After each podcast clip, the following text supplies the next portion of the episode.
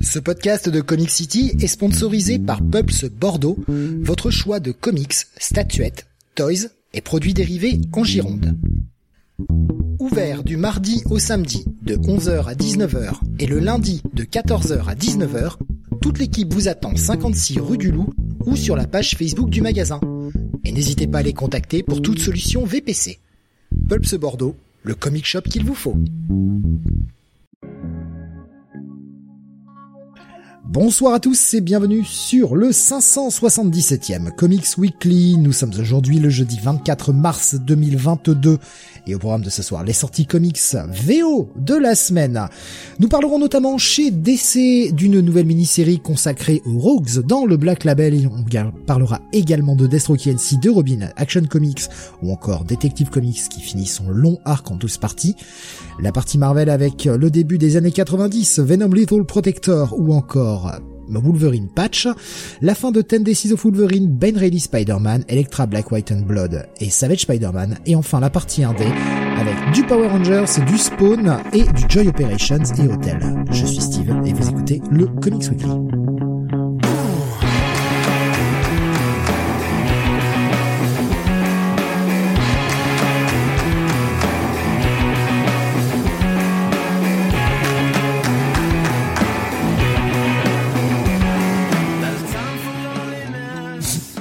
Et avec moi ce soir pour vous parler des sorties de la semaine, celui qui me fait marrer pendant euh, les, intros, Mister René Bonny. Bah tu peux dire pourquoi alors. Bonsoir à toutes et tous.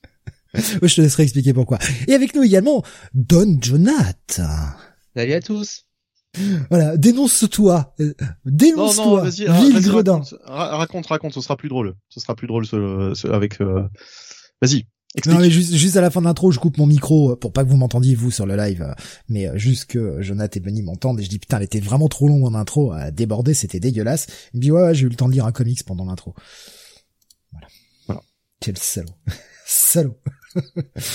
c'est pas gentil, euh, mais c'est tellement vrai, putain, elle était dégueulasse mon intro. Bref, on s'en fout. Euh, ce qui, enfin, ce qui est, c'est sympa l'intro, mais c'est pas ce qui est le plus important. Le plus important, comme chacun le sait, dans cette émission, bah c'est le WhatsApp Évidemment, on sait que vous venez que pour ça. On va peut-être le mettre à la fin bientôt. Juste pour le WhatsApp. Parce que dans le WhatsApp, on parle des sujets brûlants de société. Et oui. On fera même, on fera même des rétro WhatsApp.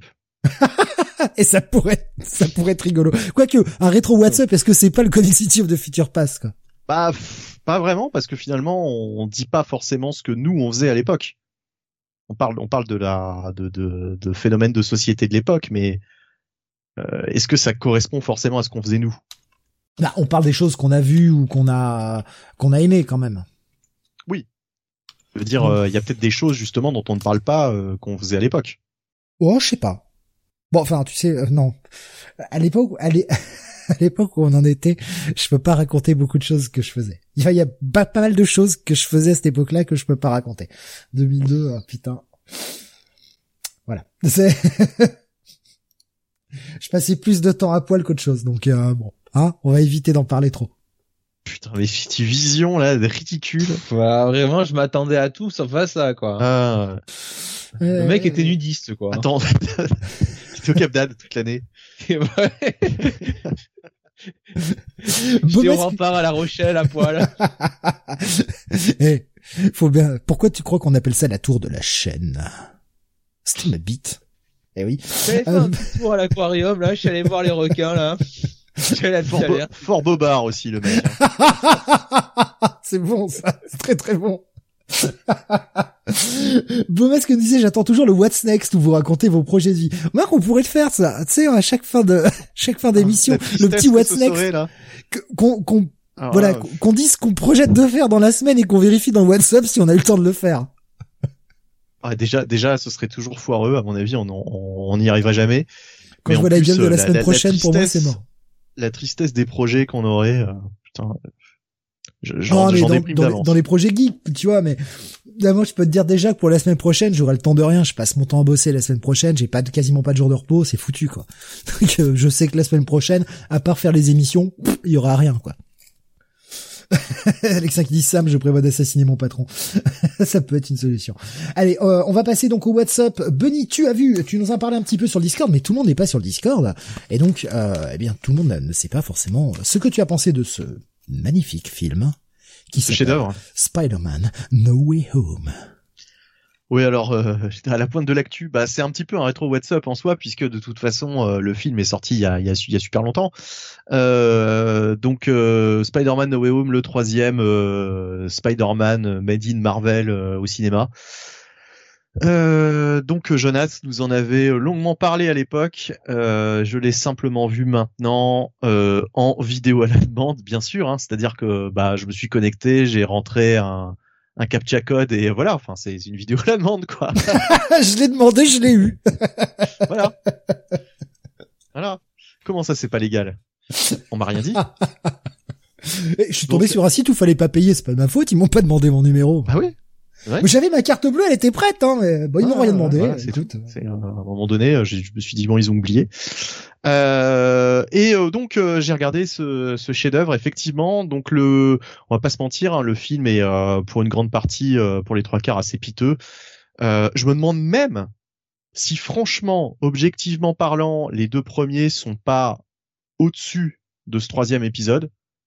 Donc c'est dire la, la, la, tristesse quoi quand même. C'est c'est le, le, niveau le niveau est vraiment euh, est vraiment abyssal. Hein, c'est euh, c'est triste. Euh, donc pour resituer, bah, Peter Parker est dans le caca, son identité secrète a été dévoilée au monde, il va voir Doctor Strange, il y a un côté One More Day pour bah, que, que son identité redevienne secrète. Alors il y a cette scène dont avait parlé Jonathan, totalement crétine, où il interrompt Strange dans sa dans son sort euh, lorsqu'il est en train de, de, de dépeler son sort, euh, donc t'as Peter qui lui fait ah ouais non mais au fait faudrait que MJ se rappelle. Ah ouais mais au fait faudrait que Flash Thompson se rappelle aussi. Ah ouais mais au fait etc etc euh, donc euh, voilà c'est c'est vraiment ridicule. Encore une fois trop d'humour tue l'humour. Enfin tue le film hein, comme dans la plupart des films Marvel. C'est-à-dire que même dans les moments où ça se veut un petit peu dramatique parce qu'il y a quand même des, des passages pseudo dramatiques dans ce film enfin qui sont censés euh, nous émouvoir un petit peu on est tellement saoulé en fait. Il y a tellement, c'est tellement désamorcé par des punchlines à la con que t'en as rien à foutre en fait. tous les personnages de ce film pourraient disparaître euh, à la fin, tu t'en fous, franchement. Et il y a des personnages qui disparaissent dans ce film, mais honnêtement, euh, quand ils disparaissent, on en a plus rien à foutre quoi. Euh, moi, au bout au bout d'une demi-heure, j'étais plus du tout dedans.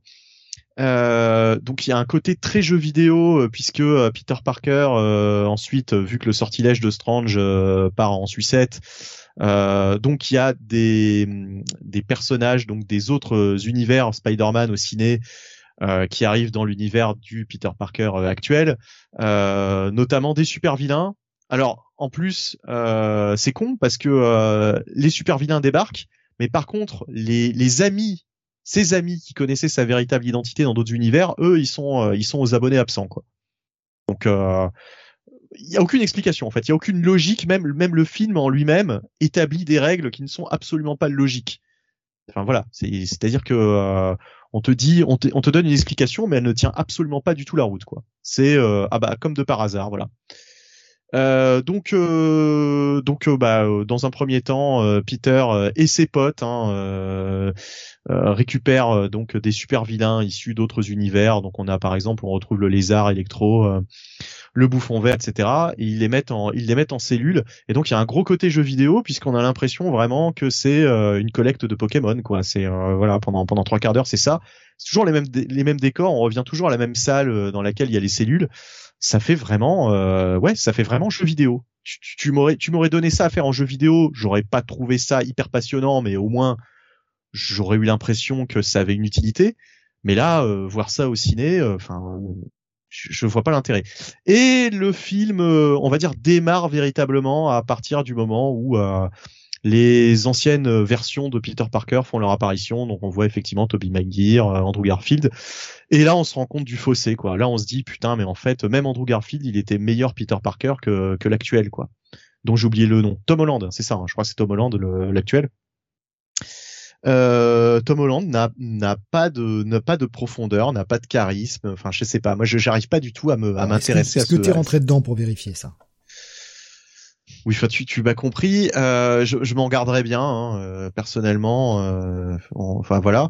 Euh, mais qu'est-ce que je voulais dire? Oui, donc ouais, c'est là où on se rend compte que bah, néanmoins, Toby McGuire, c'est quand même le meilleur. Quoi, ça reste le meilleur, le meilleur Peter Parker pour l'instant au ciné. Hein, sur les trois, il n'y a pas photo. Franchement, il n'y a pas photo. C'est la seule la seule bonne chose, j'ai envie de dire, du film, c'est la présence de Toby McGuire qui est toujours sympathique, euh, qui euh, qui n'en fait pas des tonnes, étonnamment. Alors qu'Andrew Garfield en fait quand même en fait quand même de sacrés casses hein, dans ce film.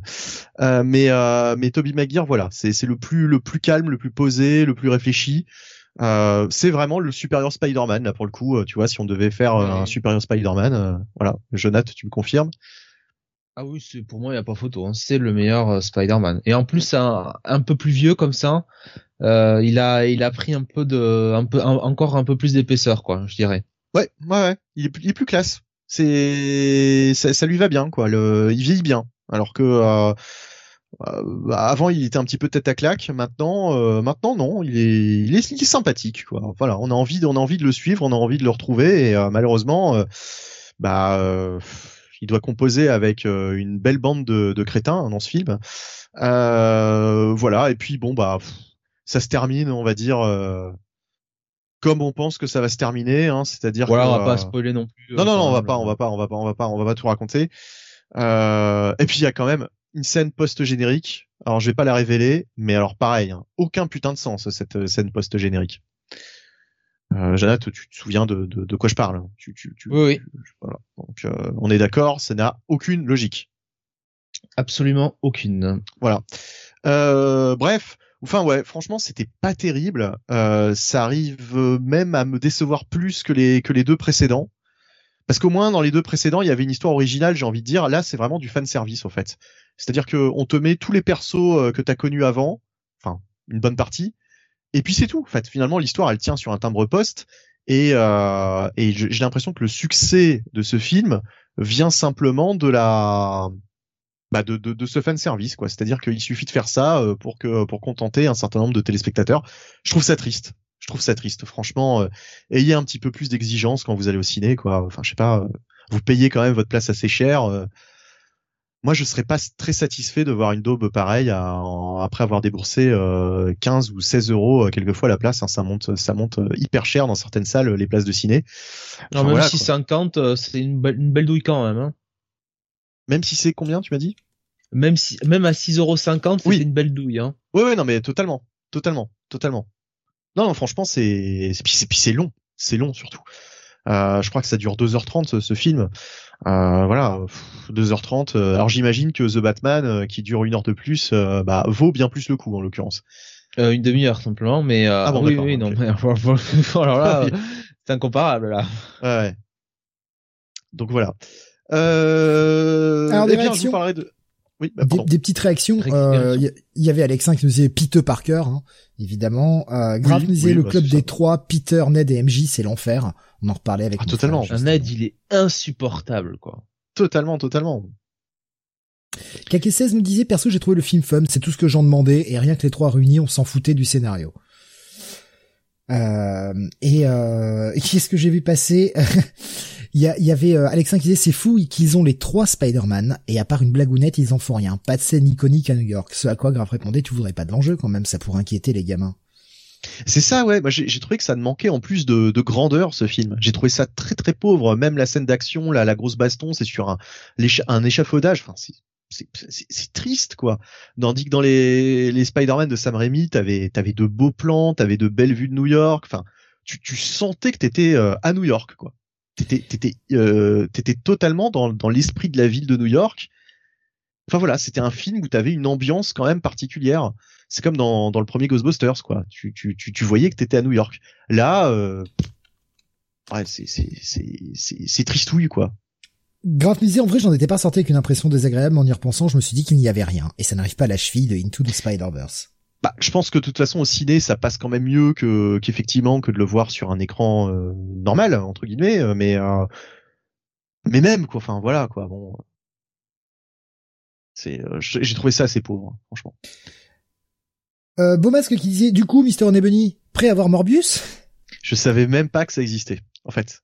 On me l'a peut-être déjà dit, hein, on a dû déjà en parler de, de Morbius, euh, mais euh, j'ai totalement oublié qu'il y avait un film Morbius qui était prévu. Quoi. Ah. Bon, écoute, euh, je sais pas. Si un ah. jour je le vois passer à la télé. Euh... C'est pas du Sony, Morbius? Oui. Ouais. bon bah pensez à Venom. Est-ce que vous avez envie de voir le film du coup? Non, mais de toute façon Venom, j'ai toujours pas vu. Hein. J'ai vu aucun des Venom pour l'instant. Et euh, il y a pas si longtemps, je suis tombé sur Shazam. Et bah Shazam était, alors ça n'a rien à voir, c'est du décès, mais euh, Shazam était sympa. Ouais. Franchement, euh, petit, enfin bon bon film de super héros et bon film, comment dire, de, euh, enfin, j'ai envie de dire pour les enfants, mais enfin, vous voyez ce que je veux dire, quoi. Dire, grand il y a, public. grand public, ouais, ouais, mais enfin, familial, quoi. Voilà, familial. C'est du super-héros familial et franchement, sympa. Voilà, sympa. Euh, j'ai passé un, j'ai passé un bon moment. Voilà. Parenthèse. Euh, Jared Leto, Jared Leto, pardon, et Matt Smith, nous dit Alexin. Ah putain, rien que le casting me donne envie, quoi. Ah bah déjà, Jared Leto, c'est le pire Joker qu'on ait jamais vu, quoi. César Romero, la moustache, Benny. C'est le pire Joker qu'on ait jamais vu. Je préfère encore, je préfère encore la moustache et César Romero euh, avec ses pitreries euh, que, euh, que que Jared Leto. Non, pour, moi Jared Leto, je ne reconnais même pas le personnage du Joker, si tu veux. Il y a même pas les, il y a même pas les marqueurs essentiels, quoi c'est pas parce que t'as une tête de clown euh, que enfin une espèce de maquillage euh, émo euh, émo goth que, que, que voilà que, que, tu peux que tu peux prétendre être le Joker. Euh, il sort la semaine prochaine, nous disait Beaumasque. Euh, Kake nous disait Morbius, les premiers retours catastrophiques visiblement. Ouais, mais ça pas si étonnant que ça. Oui, alors bon, les retours, les retours, hein, de toute façon, hein, à, ce degré-là, hein, Endgame c'était un chef-d'œuvre, donc moi je préfère regarder en. Oui, mais si tu si tu vois qu'ils mettent un chef-d'œuvre pour ça, et pour Morbius, ils disent que c'est une catastrophe. écoute, moi je vais aller voir Morbius hein, et euh, je sens, je sens la petite pépite. Bah, je sens le chef-d'œuvre. Après, Jonathan va aller voir Morbius, mais parce que Jonathan est maso, vous verrez avec le conducteur. vous verrez tout à l'heure avec les reviews. Oh, euh, justement, Jonathan ne regarde pas que des produits de mauvaise qualité, ou ne va pas lire que des produits de mauvaise qualité, puisqu'il Mais je fais autre chose que lire le Discord. Hein. oh, oh, le mec l'attaque gratos. Il va pas les passer celle-ci là, direct. ah putain. Ah, non, franchement là, là, je là je dis respect vraiment. Non mais c'est une violence respectable. On va passer donc à acceptable même je dirais. Non, respectable, c'est encore mieux je trouve ton WhatsApp, je me rends compte que j'ai oublié de partager euh, la petite affiche sur Discord, je vais régler ça tout de suite. Euh, ton WhatsApp, Jonathan, c'est la saison 2 de Upload qui est sortie la semaine dernière, sortie le, le 4 mars, le 11 mars, pardon. Oui, alors comme c'est une série euh, qui est pas très connue, bon finalement je vais surtout vous la présenter hein, puisque vous parlez de la saison 2. alors Upload, c'est une série donc qui est sur Amazon Prime. Euh, deux saisons. Euh, la première a été euh, sortie en mai 2020. et qu'est-ce que ça raconte? Ben en gros, c'est un peu, c'est un peu un, une, version dix ans après d'Eureka quelque part. dans un sens, c'est-à-dire on est en 2033 et, et donc bah, les humains, enfin inventer euh, la capacité bah, de d'uploader finalement leur conscience euh, après leur mort. Euh, c'est-à-dire que bah, quand vous mourrez, au lieu d'aller au paradis, bah, vous pouvez vous télécharger directement donc dans dans une espèce bah, de réalité virtuelle voilà. où, vous continuez votre vie avec beaucoup d'avantages, mais si vous êtes riche, vous avez la belle vie, et si vous êtes pauvre, voilà le capitalisme euh, est présent là aussi. Et, euh, et donc, bah, on va suivre euh, les aventures de, de Nathan, qui est un programmeur informatique qui, bah, qui meurt au début de au début de la, de la saison 1 et donc il se retrouve téléchargé donc dans Lakeview parce que visiblement il a les moyens de se payer Lakeview qui est euh, alors Lakeview c'est euh, la partie on va dire euh, pour les riches hein, justement ou en tout cas les gens aisés de de la réalité virtuelle. C'est le top du top de la vie après la mort quoi. Voilà. et, euh, et on va le suivre. Ça va être notre point, notre point de vue hein, sur euh, sur la euh, sur cet univers. On va on va apprendre à découvrir l'univers. on va rencontrer aussi bah, le personnage de Nora, qui alors en fait est ce qu'on appelle un ange, c'est-à-dire qu'elle est au service de bah, de Nathan, c'est son ange. Nora travaille pour l'entreprise qui a développé cette réalité virtuelle et donc, euh, ben, euh, alors c'est pas, euh, enfin, faut s'imaginer hein, comme comme une entreprise d'informatique hein, avec les les postes les uns après les autres et elle bah littéralement elle elle suit elle suit Nathan et elle est là pour répondre à ses désirata et elle se projette donc dans la réalité virtuelle via bah je crois que c'est des lunettes VR hein, de toute façon oui, en quelque euh, sorte, oui, oui, qui permettent de projeter sa conscience euh, à l'intérieur. Oui, c'est des lunettes de réalité virtuelle. C'est ça. Et euh, et donc voilà, on, on, on va va sur un peu les aventures de de Nathan, de Nora. Il y a d'autres personnages, hein, comme le personnage de Luc, qui est un. On, on l'a pas dit, hein, mais Nathan, il est joué par Robbie Amell. Ouais. Donc le, le frère de Steven. Ah bon, quand même, hein, on les reconnaît. Hein, enfin, je veux dire, il y a quand même. Oui. Ils sont pas frères pour rien, mais le mec s'en sort super bien. Je, l'avais vu ailleurs et je l'avais pas trouvé euh, sans sas. Et je trouve que dans cette série, bah ça lui va vachement bien.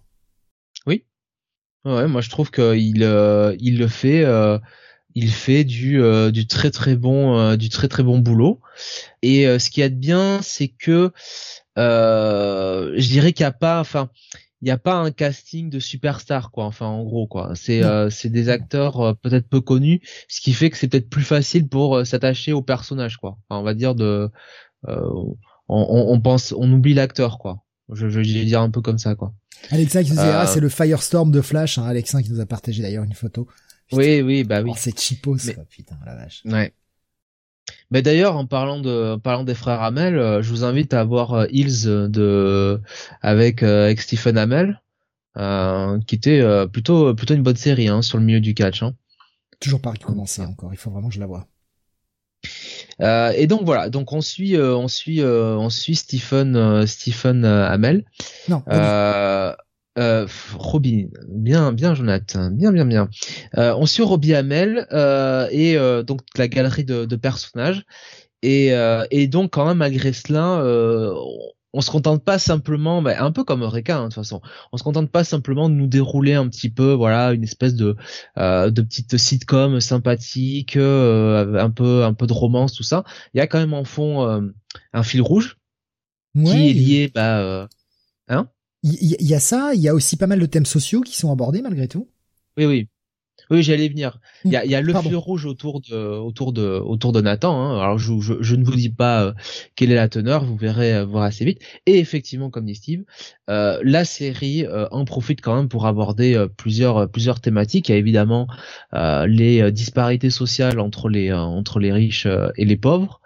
Euh, forcément le côté un peu cynique hein, de toute façon de euh, de la société qui est bien retranscrit dans donc dans la, la réalité euh, virtuelle on voit aussi quand même à travers Nora que le monde en 2033 est quand même pas non plus pas non plus des plus des plus jojo. Je crois que c'est le personnage d'Alisha qui est la meilleure amie de, Nora qui doit jongler un peu dans, entre tous les, les boulots possibles et imaginables euh, donc voilà, donc il y a, il y a plein de plein plein de thématiques comme ça. Il y a même pas à travers le personnage de Luc, il y a un peu le euh, bah, le côté des euh, bah, des vétérans de la guerre, hein, la, la, difficulté un petit peu de, du, du retour à la vie normale. Donc voilà, c'est vraiment c'est une série qui est très bien écrite, je trouve, avec des très bons dialogues qui est derrière parce que c'est vrai qu'on en a pas parlé mais celui qui est derrière c'est le mec qui a fait The Office et Parks and Rec. Voilà. Bon, voilà, il y a quand même du métier. Et je, je, je trouve, je, je pense préférer Upload à Park, Park and Rec, c'est Ouais, oui, c'est complètement différent. Ouais, ouais, c'est, c'est complètement différent dans l'approche. C'est complètement différent, mais moi, ça me convient mieux, tu vois. On n'est pas, on n'est pas dans le documentaire comme euh, c'était dans Parks and ou, euh, ou The Office, là. On est quand même sur une série avec un fil rouge, avec, euh, avec tout ça, quoi. Ouais. Ouais, la, série est très très bonne, hein, franchement. Ça se regarde assez vite. En plus, ce sont des épisodes d'une demi-heure. Euh, les saisons sont assez courtes, hein, 10 épisodes pour la première saison, 7 seulement pour la deuxième. Il y a du budget quand même parce que il y a pas mal d'effets. Alors de temps en temps les effets sont un peu cracra, mais dans l'ensemble les effets sont quand même pas trop dégueux. Il y a pas mal de pas mal de jeux avec bah, tout ce que ça peut faire. Euh, imaginez une réalité où tout est possible en fait. Où on claque des doigts, il y a des éléphants qui apparaissent, il y a n'importe quoi. Enfin, c'est une réalité virtuelle et euh, c'est un monde pour les riches. Donc euh, il y a et quand même, si ça vous donne pas envie, il y a euh, Smoking Man en guest. Bordel de merde. Ah oui. De X-Files, hein, évidemment. Et pas l'homme qui porte des smokings, du coup. Oui, oui. L'homme qui fumait trop. Hein, euh, William B. Davis qui, euh, qui joue dedans. Quoi. Bon, après, il fait juste il un fume pas d'ailleurs, hein, en, en vrai en plus, c'est ça le pire. Bah, dans cette série, il ne fume pas non plus. Euh, ou je me rappelle pas l'avoir vu fumer d'ailleurs. Je sais plus. Et donc, tu, tu as maté l'ensemble de la saison 2, Jonath? Euh, oui. J'ai maté euh, l'ensemble de la saison 2 et globalement euh, ça reste quand même toujours euh, très très bon. Hein. J'ai pris beaucoup beaucoup de plaisir encore à, à, à regarder la saison 2. J'espère qu'il y aura qu'il y aura une saison 3. Je sais pas j'ai pas vu si c'est annoncé ou pas. Non, toujours euh, toujours euh, toujours très très bon. hein. Euh, parce que, enfin, je, je n'ai regardé que le premier épisode et seulement la moitié du deuxième euh, pour le moment. Ça a pris une direction euh, que je n'attendais pas forcément euh, dans la dans la saison 2. Le retour d'un mec que j'aime bien, un acteur que j'aime bien, euh, celui qui qui dirige, on va dire, Ah oui, oui. le camp off, voilà, ou offline, Oui. voilà, voyez-le comme vous voulez, qui était celui qui jouait dans Royal Pains, qui est, qui est un acteur que j'aime bien. Je trouve que le mec a une bonne gueule, il joue plutôt bien. Donc euh, ça m'a fait plaisir de le voir et de voir que le mec rebondit. Mais oui, ça prend ça prend une direction assez différente. euh. Il y a des petits twists, voilà, euh, qu'on voit dès le début de la saison 2 qui sont intéressants. Et puis bon, enfin, je veux dire, les acteurs sont bons, le casting est attachant. Ouais. Non, franchement, c'est euh, Ouais, oui. vraiment une bonne série. euh, allez-y, allez-y, vraiment, c'est c'est vraiment cool. Donc je suis content de savoir que la saison 2 se tient bien. Pour moi, oui. Donc euh, On l'a attendu hein, cette saison 2 hein, parce que euh, la, la série deux ans, euh, ouais, la, la, la série date de de milieu 2019 je crois quelque chose comme ça ou fin 2019 euh, pour la saison 1 et euh, ah, ça devait revenir pour la 2 et on attendait on attendait donc euh, content de voir que c'est enfin disponible parce que pendant ils se sont fait hyper discrets hein. Ils disaient ouais ouais ouais il va y avoir une 2 mais alors ils ne précisaient pas quand il y avait pas de date de tournage enfin c'était euh, hmm. c'était compliqué les mecs ont vraiment fait ça discrètement et je commençais à me demander si ça allait vraiment revenir ravi de voir que c'est le cas. Euh, je- c'est une série que je pense euh, pouvoir continuer, enfin sur laquelle je vais pouvoir continuer un peu d'avancer ce week-end. Je suis pas certain de pouvoir la voir en entier euh, d'ici la fin du week-end. On parlera peut-être dans les prochaines semaines du coup, quand euh, quand j'aurai pu la voir et euh, on confrontera nos avis avec Jonathan. Veux-tu rajouter quelque chose sur Upload, mon Jonathan? Ben non, on a tout dit hein. Donc disponible sur Prime, hein, rappelons-le, euh, série euh, originale euh, Prime Video. Allez, on va passer aux sorties de la semaine. Bunny, c'est toi qui vas commencer avec euh, bah, un des gros titres de la semaine. Il s'agit de la série dans le Black Label euh, Rogues. Alors je précise tout de suite pour ceux qui regardent la vidéo, euh, bah, comme d'habitude, hein, c'est du Black Label en format élargi. Il a fallu donc que je retouche un peu la cover pour pas que ça dégueulasse sur le sur le diapo. Donc ne me voyez pas, la cover est un petit peu déformée, un petit peu bougée pour pas que ça, ça bave de trop. Oui, euh, Rogues euh, numéro 1, donc euh, sur 3, il me semble-t-il, hein, comme beaucoup de séries du Black Label. Euh, Joshua Williamson est au scénario et c'est pour ça que j'y suis allé principalement. Et c'est des dessins de Léo Max. Alors je ne sais pas comment ça se prononce. hein, on va dire Léo Max ou Léo Mac tout simplement. Euh, avec une colorisation de Mathéus Lopez. Oui, t'allais dire? Non, je dis oui, c'est ça, Léo Max. D'accord. Euh, bah déjà, du, du coup, on va on va commencer par là. Graphiquement, euh, moi j'ai trouvé ça vraiment, euh, vraiment Léo pas mal. Léo Max qui était dessinateur de Basket Full of Heads hein, déjà chez DC. Ah oui, j'avais oublié, ou j'avais déjà vu, euh, où j'avais déjà vu ce, ce, ce trait de crayon. Bah, je, je, je le trouve, je le trouve encore plus plus en forme, la limite sur sur ce numéro de, de Rogues. J'ai trouvé ça vraiment vraiment bien, quoi. Il y a beaucoup de beaucoup de détails. Euh, c'est non, c'est vraiment vraiment pas mal. Euh, en tout cas, voilà, moi j'aime j'aime bien ce style. Euh, alors qu'est-ce que ça raconte? Eh bien, ça raconte notamment euh, l'histoire de euh, de Captain Cold, mais Captain Cold dix ans plus tard, c'est-à-dire que on voit un Captain Cold, on voit une petite scène qui se déroule, ben, on va dire. en ce moment quoi hein. enfin je veux dire dans le dans le, le temps actuel de DC Comics même si c'est un Elseworld voilà on peut le situer à peu près maintenant quoi et puis après, on fait un bond de 10 ans, donc on a un Captain Cold vraiment vieillissant. Euh, qui fait un petit peu le bilan de sa vie et euh, il a vraiment l'impression d'être un gros loser et d'avoir tout foiré. Et du coup, euh, on va assister dans ce dans ce premier numéro, eh bien, à un Captain Cold qui va décider de reprendre sa vie en main. Et pour reprendre sa vie en main, il va essayer de reformer ce groupe des Rogues. Donc, il va il va il va partir à la recherche d'anciens membres et il va essayer de les convaincre de le rejoindre pour un dernier gros coup qui, s'ils le réussissent, leur permettrait de couler des jours heureux jusqu'à la bah, jusqu'à la fin de jusqu'à la fin de leur jour. Hein. De toute façon, voilà, c'est ça. C'est alors on va évidemment pas en, révéler plus parce que là c'est vraiment l'histoire les, dans les dans les grandes lignes, mais on va pas en révéler plus sur justement qu'est-ce que c'est que ce plan, qu'est-ce que c'est que cette proposition, euh, qui va le rejoindre. Tout ça, c'est justement les, les surprises qu'on a à travers ce numéro. Euh, mais c'est surtout voilà un, numéro qui va être euh, essentiellement centré sur le, le, le, personnage donc de Snart, hein, donc le, le Captain Cold, euh, qui est euh, vraiment bah, très très bien dépeint par Williamson. On sent vraiment le, le côté vieillard un peu aigri.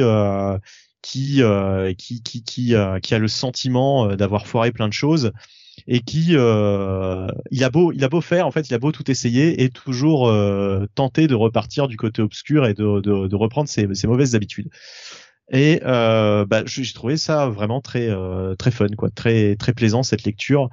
Euh, franchement c'est un bon une bonne surprise. Enfin surprise. Je m'attendais à un bon truc de toute façon hein, vu le thème et vu Joshua Williamson. En ce moment Joshua Williamson c'est un petit peu mon mon favori hein, chez DC Comics, on va pas se mentir, c'est vraiment l'auteur que je que j'aime particulièrement. Euh, pour moi, il a le potentiel peut-être de devenir, on va dire le le nouveau Jeff Jones, même si c'est un petit peu pompeux de dire ça parce qu'il est encore un petit peu tôt euh, pour pour pour le prétendre, mais en tout cas, il a déjà à son actif euh, quelques petites pépites notamment son run sur Flash, hein, qui était vraiment de très très bonne qualité. Euh, et puis et puis récemment d'ailleurs, je relisais en VF euh, le fameux euh, bah tiens j'ai oublié en plus euh, comment ça s'appelle Future non pas Future State euh... Euh, oula, oula, oula. Bah, je, ne sais pas où tu vas, donc. bah, Williamson, ce que t'as beaucoup aimé, Steve, la, la, la saga Infinite Frontier, voilà, exactement. Je relisais Infinite Frontier et, et voilà, Infinite Frontier était était bien fun, était c'est un bon un bon récit quoi. Euh, donc voilà, et je trouve que euh, effectivement, il a, il a ce côté Jeff Jones à construire des choses euh, sur la durée. Voilà. Moi, je te le dis clairement. Enfin, avec ce numéro-là, c'est c'est clairement un. On, le sentait déjà, mais c'est clairement un Williamson qui dit "Regardez, je suis Jeff Jones 2". Ah. bah si, enfin, je veux dire, le, mec, le mec, a, le mec a écrit Flash, il, il, écrit tous les projets actuellement qui sont au centre de l'univers DC comme l'a fait Jones 10 euh, à 15 ans auparavant. Et je veux dire, le mec va, va nous faire carrément sa mini-série sur les Rogues. Hmm.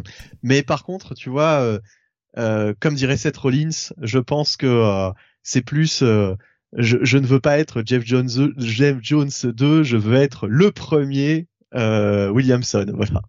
Je pense que c'est plutôt ça son intérêt. Non, non mais enfin, c'est la façon dont, dont il se place chez DC, les projets qu'il oui, les projets qu'il met en avant on sent que c'est un c'est un fan qui a grandi autant que Jeff Jones lui a grandi avec les grandes heures des années 80 dans, dans le milieu des comics et ça se sentait mmh.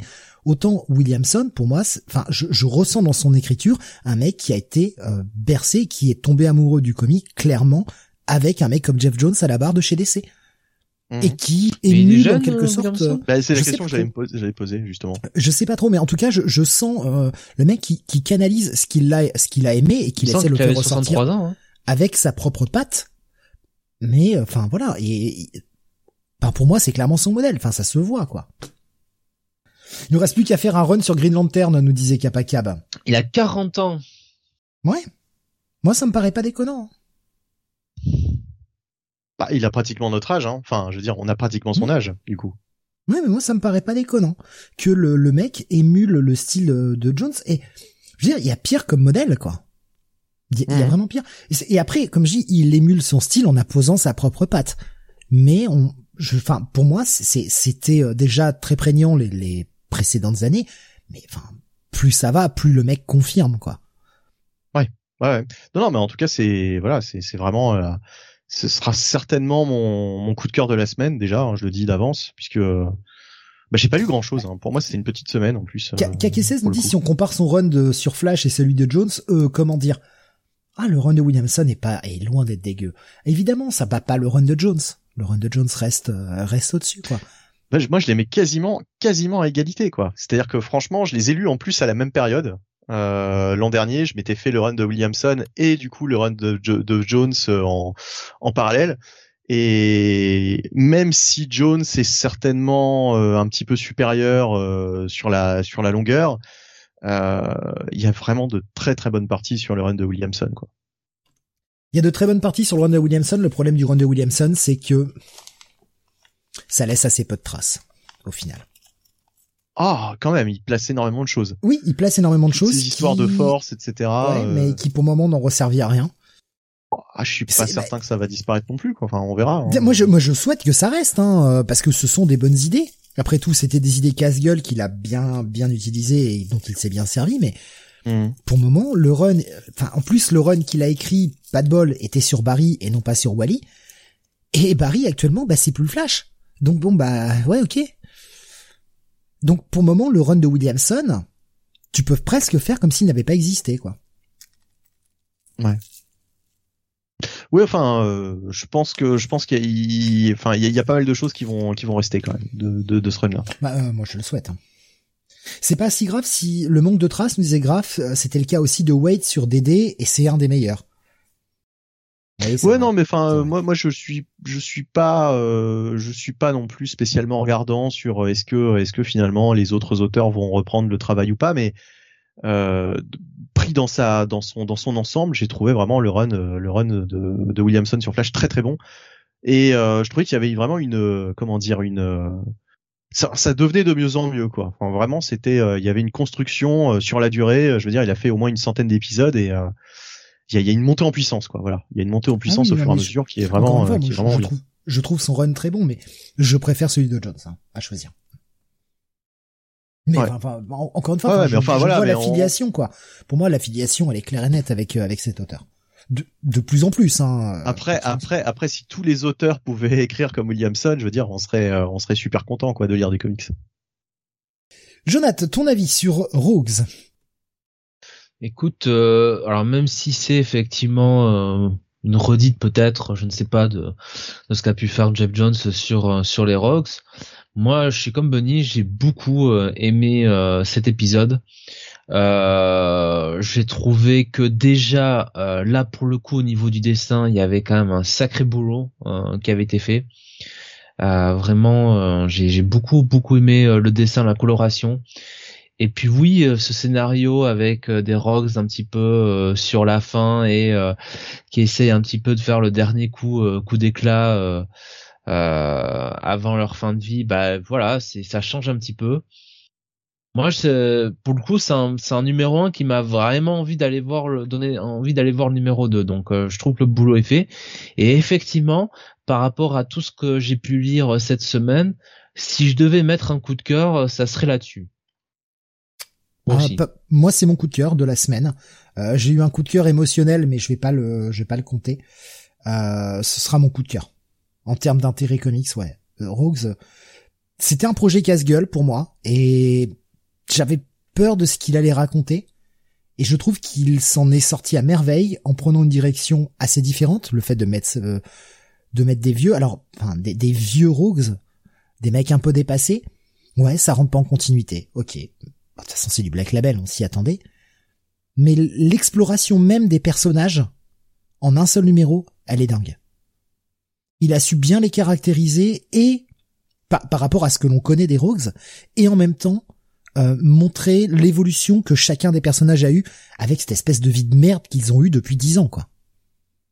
Oui, avec certains euh, plus que d'autres, hein, quand même. Ouais, ouais.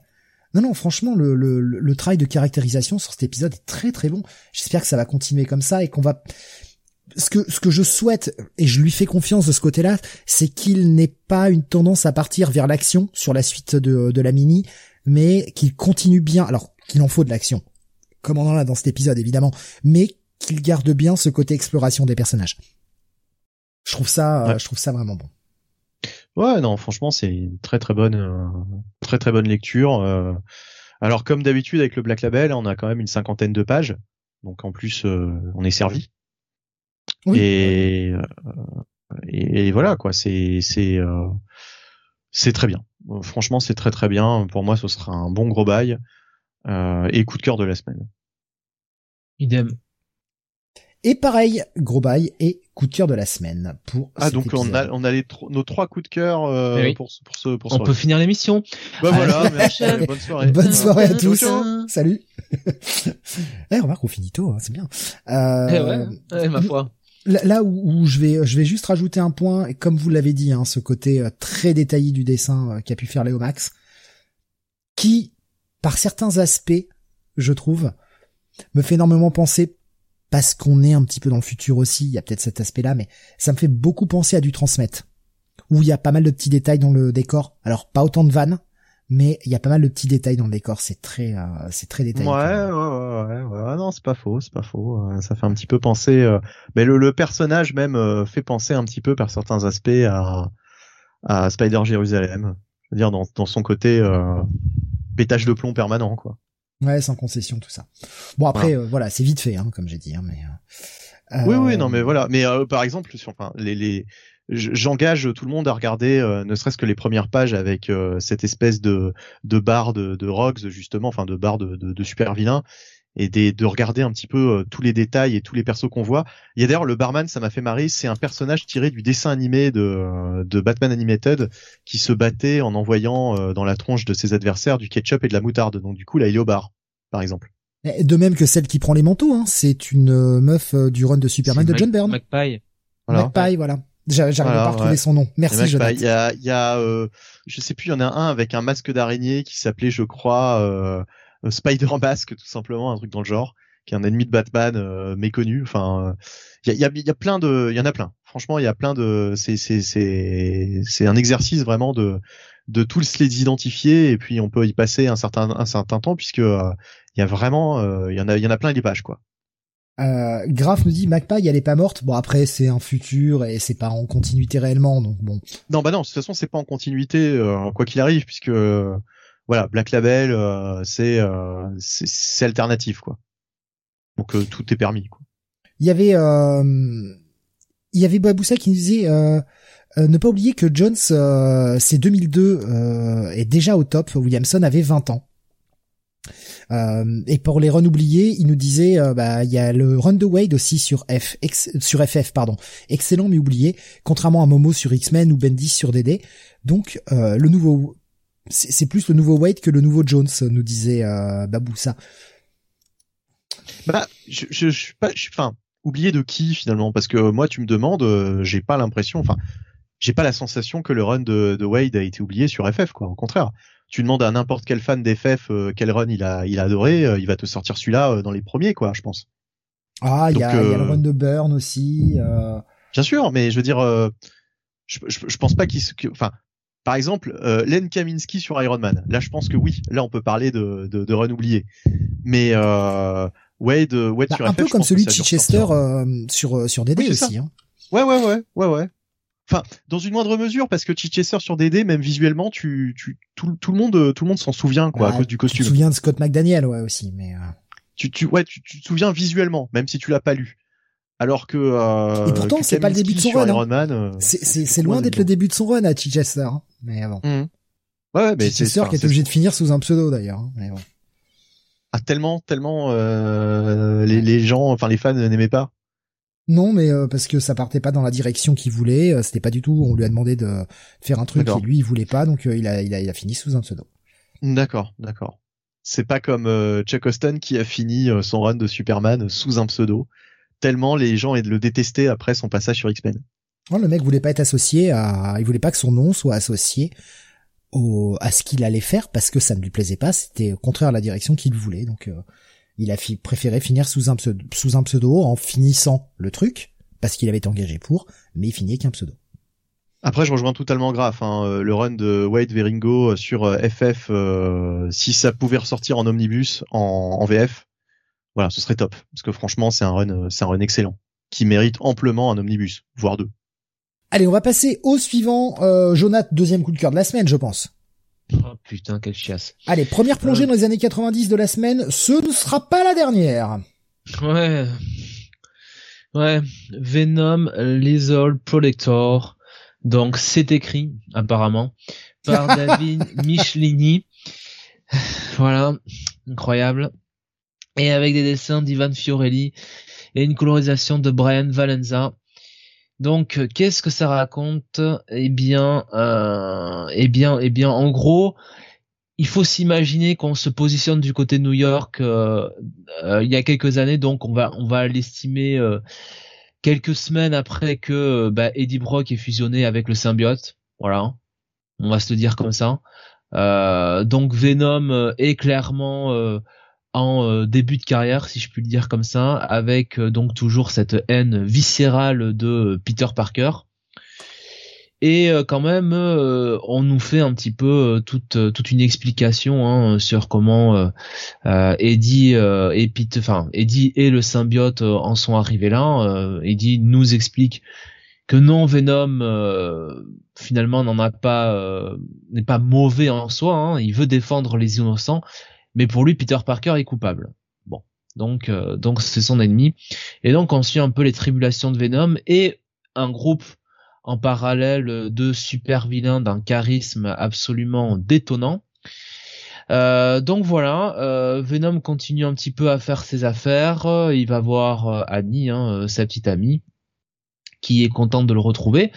Euh, sauf qu'elle s'est déjà remariée, on, la comprend assez bien quand même, parce que bon, rester avec un loser comme Eddie Brock, euh, franchement, ça le fait pas trop. Euh, donc voilà. en parallèle aussi, on a un laboratoire qui visiblement aurait des vues sur Venom.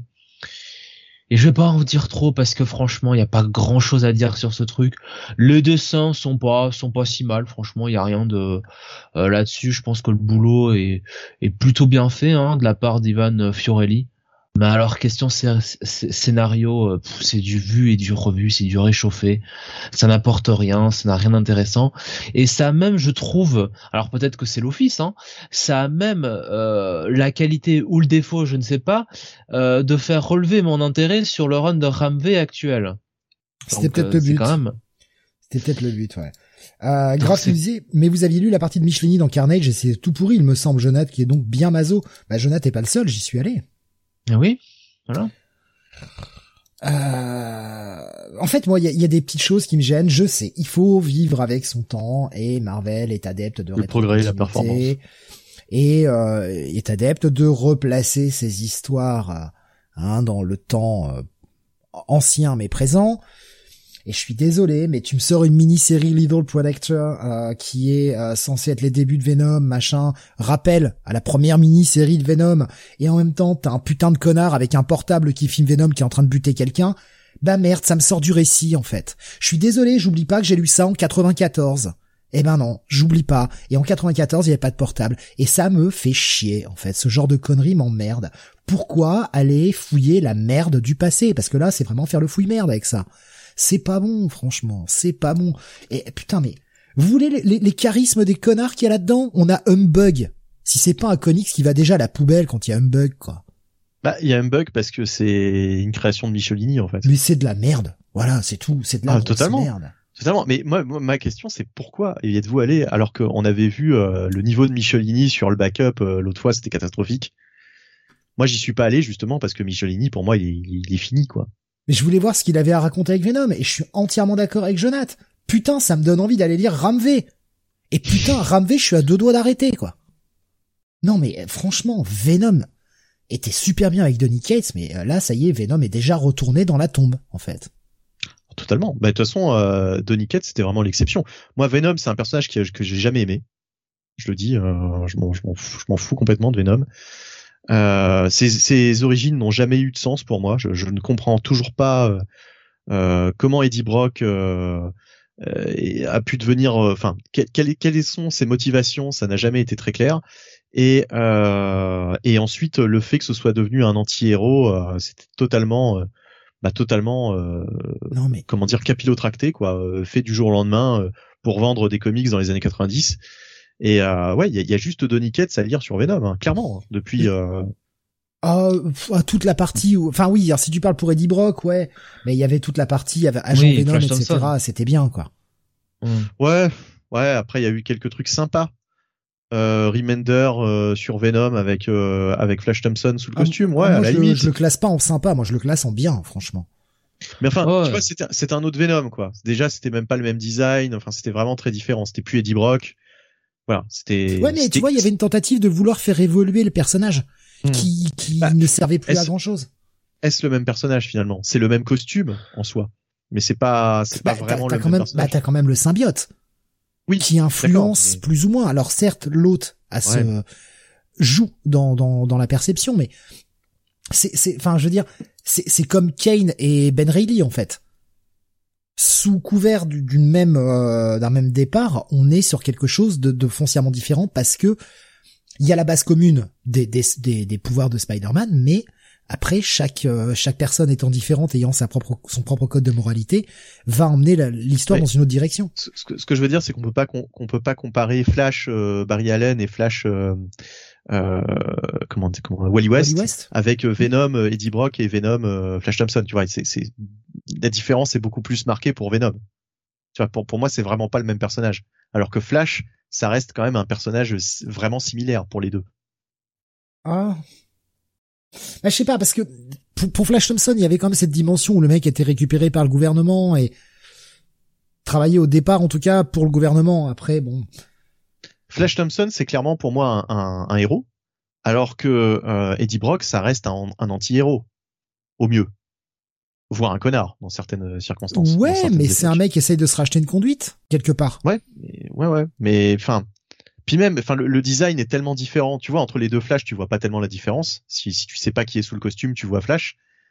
Là, clairement, euh, Eddie Brock Venom, tu le reconnais avec sa mâchoire, etc et Flash Thompson euh, Venom, euh, enfin c'était un, un, design totalement différent.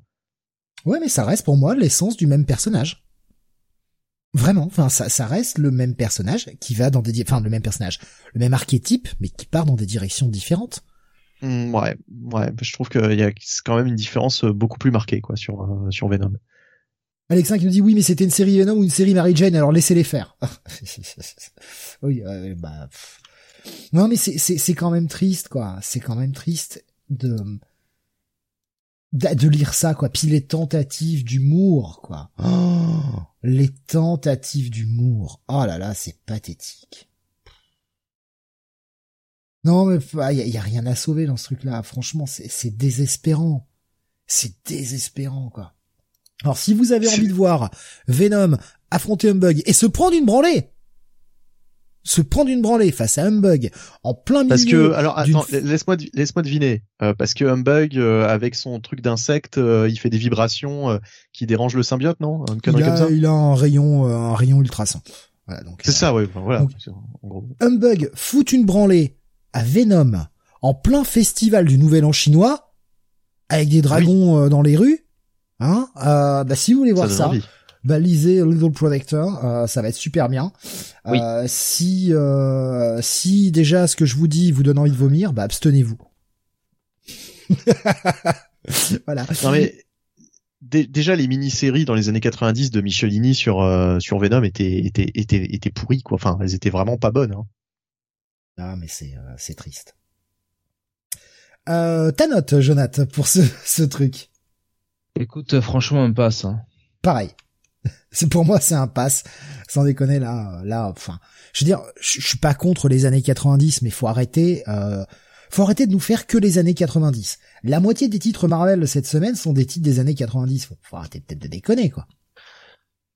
Tout à l'heure en tout cas vous vous allez mettre un patch. Oh, oh, oh. Oh, t'as joui là. Ne l'encourage pas, s'il te plaît. Là, là, là, c'était. Ah mais là, euh, mais j'en ai mis partout. Steve- J'en ai Steve- mis partout. euh, Steve à poil là. Là, c'était Steve à poil là. Ah mais là, là j'ai déjà toute la couille gauche qui s'est vidée. Ne refaites Ah pas ouais. une vanne, sinon je n'aurais plus de jus. On aurait dit, tu sais, un, un film, j'allais dire un film d'horreur en plus. Ouais, c'est verser. On, on- on aurait dit un Yes. film porno euh, des années 90 avec, euh, tu sais, la, la porn star qui, qui, qui, qui, qui, qui, euh, qui en fait des caisses et qui fait. Ah, j'aurais plutôt dit un vieux porno euh, allemand des années 80, moi, mais bon. ouais, ouais, je vois bien le moustachu en train de lancer la purée, quoi. Steve, un doublé. petit côté Ron Jeremy, c'est sûr. Jonah Jameson sur Jenna Jameson. Oh, ça c'est Le- sale. Oh, c'est moche ça. Oh, vision de cauchemar. Non mais Oh. après, enfin, pour venir à Venom, pour venir à Venom, en fait, c'est même pas le fait des années 90 ou pas, c'est juste écrivez des, écrivez, écrivez des choses, quoi.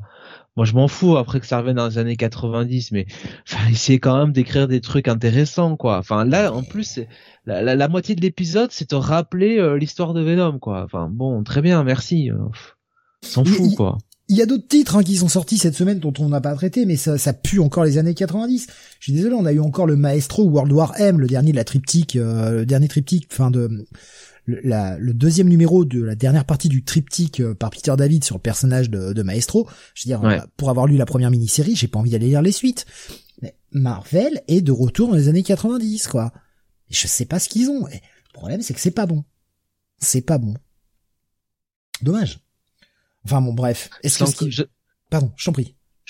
je sens que le Kingpin va va va perdre ses costards et va retrouver ses, ses chemises à carreaux là euh, de, de, de bûcheron là.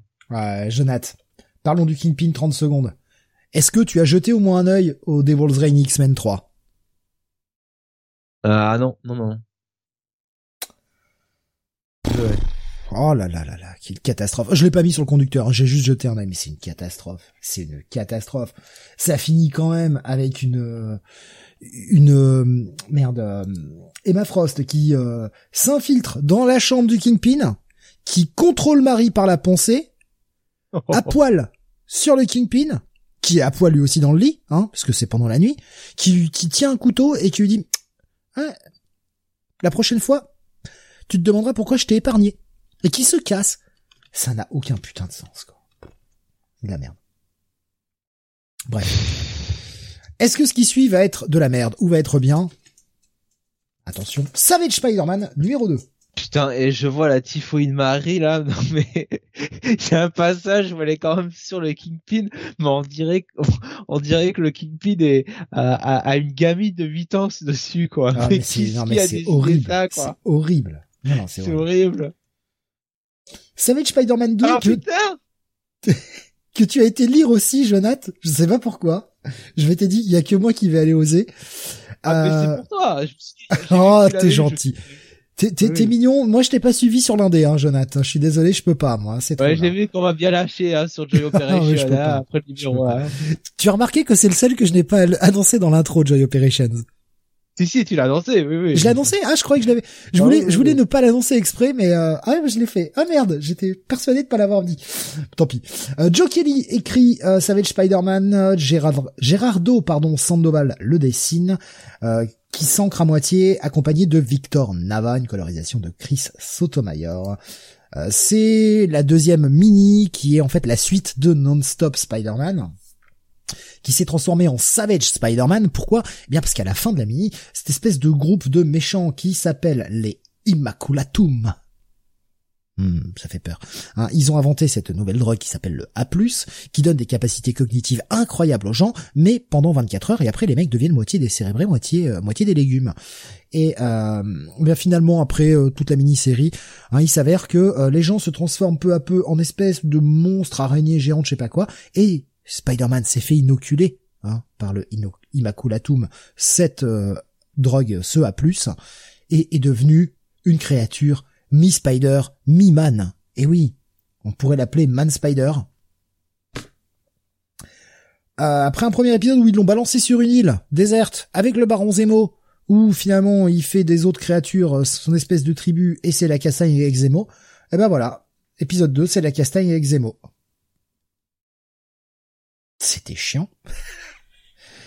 Voilà, c'est la, c'est la castagne avec Zemo. C'est, mais c'est pourri, en fait. Vraiment, je me suis dit, allez, je vais lire le 2, ça peut pas être pire que le premier. Bah si, en fait. Et ça a le mauvais goût de mettre plus longtemps à se lire. Parce que le premier se lisait très vite. Ah là là là là là là, qu'est-ce que c'est pas bon, quoi. Je veux dire, on a un, Spider-Man qui découvre que ah, il arrive à entendre les pensées et les euh, et voir les vies passées de, de des autres gens qui ont été transformés et il veut les protéger à tout prix de Zemo et de sa clique qui le rejoignent sur l'île. Mais ouais, mais ça tient pas debout en fait. Et pendant ce temps-là, t'as cette espèce de groupe euh, d'immaculée conception là qui sont là en train d'essayer de, de, de changer une ville en entier. Mais putain, mais franchement, c'est c'est pourri. Là aussi, c'est vraiment pourri. Je sais pas où va Joe Kelly avec son histoire, quoi. Je sais pas si t'as retenu quelque chose de plus intéressant, Jonathan, que moi, mais ah, c'est vrai que c'est pas de bol, hein. C'est du. Vas-y, vas-y. Mon, mon, mon, problème, mon problème, c'est que j'ai passé euh, les trois quarts de l'épisode à me dire, en fait, le protagoniste de l'histoire, c'est le Baron Zemo, et c'est presque le personnage dans lequel, derrière lequel j'ai envie de mettre dans lequel j'ai envie de me mettre parce que finalement c'est celui qui veut rétablir un peu de l'ordre dans tout ce bordel quoi. Ouais, c'est. Donc il y a, y, a, y a une psychologie assez bizarre, hein, on va le dire comme ça. Non, c'est c'est c'est mauvais quoi. C'est c'est très très mauvais. Voilà, c'est immensément mauvais. Ouais, mais c'est pas de bol, hein, c'est deux passes coup sur coup là. Ah oui. Oh oui. Ah, c'est, euh, on a commencé avec le coup de cœur de l'émission. Alors là, euh, on, on redescend. Hein. Mais c'est sûr que quand tu compares en plus Rogues à ces deux trucs dont on vient de parler, putain, mais le niveau, il est, la, différence de niveau est stratosphérique. Ah, il y a pas photo. Hein. Non, c'est, c'est, c'est franchement, c'est oubliable. Moi, je, là, tu vois, j'ai donné la chance à deux épisodes sur cinq. Euh, je vais pas plus loin. Vraiment, je vais pas plus loin. Je peux pas en fait, c'est c'est vraiment trop euh, trop mauvais comme truc. Donc bon, pas gros passe. Ouais, gros gros passe là. Allez Benny, on revient vers toi, on passe à DC à nouveau avec la sortie du Action Comics 1041. Et oui, euh, et, et oui, voilà. Et j'essaye de, de, de récupérer les crédits euh, que je vais trouver. Voilà, c'est bon, je les ai. Euh, Philippe Kennedy Johnson donc euh, est, est, au scénario. Dale Eaglesham et Will Conrad au dessin avec une colorisation de Lee Lothridge et euh, bon tiens j'ai même donné le lettreur allez hop Dave Sharp fait le lettrage euh, donc, euh, et ben mine de rien, euh, Philip Kennedy Johnson euh, poursuit son, son petit run bien sympathique sur Superman, le vrai Superman, hein, Clark Kent, euh, Kal-El. donc dans Action Comics et on est toujours dans cette World World saga, sauf que là c'est un épisode un petit peu parenthèse sur Midnighter, enfin essentiellement euh, avec Midnighter, mais pas que, hein, euh, bien sûr. Ça tourne aussi autour de Superman. Ça reste quand même l'encre, euh, l'encre principale de cette de cette saga. Euh, donc, bah, c'est le, c'est la révolte hein, sur le World World. C'est-à-dire que les les, les les, les comment dire les complices les j'allais dire les sbires les, les amis de Superman enfin je, je trouve pas le, le bon terme adéquat mais c'est pas grave euh, vous m'avez compris les alliés les alliés voilà de, de Superman euh, organisent donc la révolte pour se sortir de là puisqu'ils sont quand même dans un monde euh, cauchemardesque où euh, tout le monde est réduit en esclavage par Darkseid. Et en plus les peuples acceptent totalement leur rôle. Euh, par exemple, là, il y a une, une, extraterrestre qui fait remarquer à, à Midnighter que euh, c'est pas bien de lui avoir brisé ses chaînes parce que chez eux, les chaînes, c'est une marque de justement de c'est c'est pratiquement une décoration en fait. Oui, T'es sûr que c'est Darkseid? C'est pas Mongol c'est Mongoul, voilà. Comme ça, au moins, c'est ah, corrigé. Pardon. Euh, j'ai eu un doute. Après, je, je l'ai pas lu, mais c'est comme ça commençait par Mongoul. Je, il y aurait pu avoir Darkseid qui arrivait dans le truc, mais ça me surprenait en fait. Non, non, non c'est Mongoul, c'est Mongoul. J'ai dit Darkseid, mais pas du tout. Non, non, Darkseid est dans Infinite Frontier. C'est pour ça. Comme j'ai relu Infinite Frontier euh, ces derniers jours, euh, j'ai mixé les deux dans, ma, dans mon esprit. Non, non, là, il s'agit de Mongoul, effectivement. donc, monde totalement apocalyptique où l'esclavage, l'esclavage règne Et euh, justement, euh, Midnighter, donc euh, qui brise les chaînes d'une esclave, euh, qui lui fait remarquer que bah en fait, elle portait ses chaînes comme une décoration et que pour elle, c'était c'était quelque chose de c'était quelque chose justement qui qui, qui voilà quoi, qui était important dans sa vie. Et Midnighter lui fait remarquer que euh, bah, en fait c'est peut-être euh, Mongul qui euh, depuis des années leur fait croire que, que c'est très bien d'être en esclavage alors qu'en fait bah, évidemment il les il les a tous lobotomisés quoi et et donc il y a toute une discussion autour de ça qui s'engage voilà et et donc c'est pas que de la que de la grosse baston décérébrée, mais il y en a quand même. Hein, ça, ça charcle. Midnighter est toujours aussi violent. Et euh, euh, c'est c'est assez jouissif d'ailleurs. Il y a quelques lignes de texte qui sont euh, qui sont assez drôles. Par exemple, il il bute quelqu'un en l'appelant, je crois, Space Nazi ou un truc dans le genre. Euh, nazi de l'espace donc voilà ça m'a fait sourire. Mais voilà donc c'est c'est du grand midnighter dans le texte. Euh, que dire d'autre sur cet épisode? Bah oui, effectivement, on sent que on sent qu'on arrive dans la dans la dans la dernière ligne droite et que euh, et que euh, va ressurgir plus puissant que jamais et va s'opposer à Mongul et à ses à ses sbires. franchement, franchement, très bon épisode comme d'habitude. Hein, globalement, là, ces derniers mois, c'était c'était très très plaisant cette saga. Euh, voilà, bah j'ai pas plus à en dire. J'ai passé au backup euh, puisque on a toujours un backup hein, euh, dans Action Comics. Euh, c'est un petit peu le problème d'ailleurs puisque le backup en général est beaucoup moins intéressant.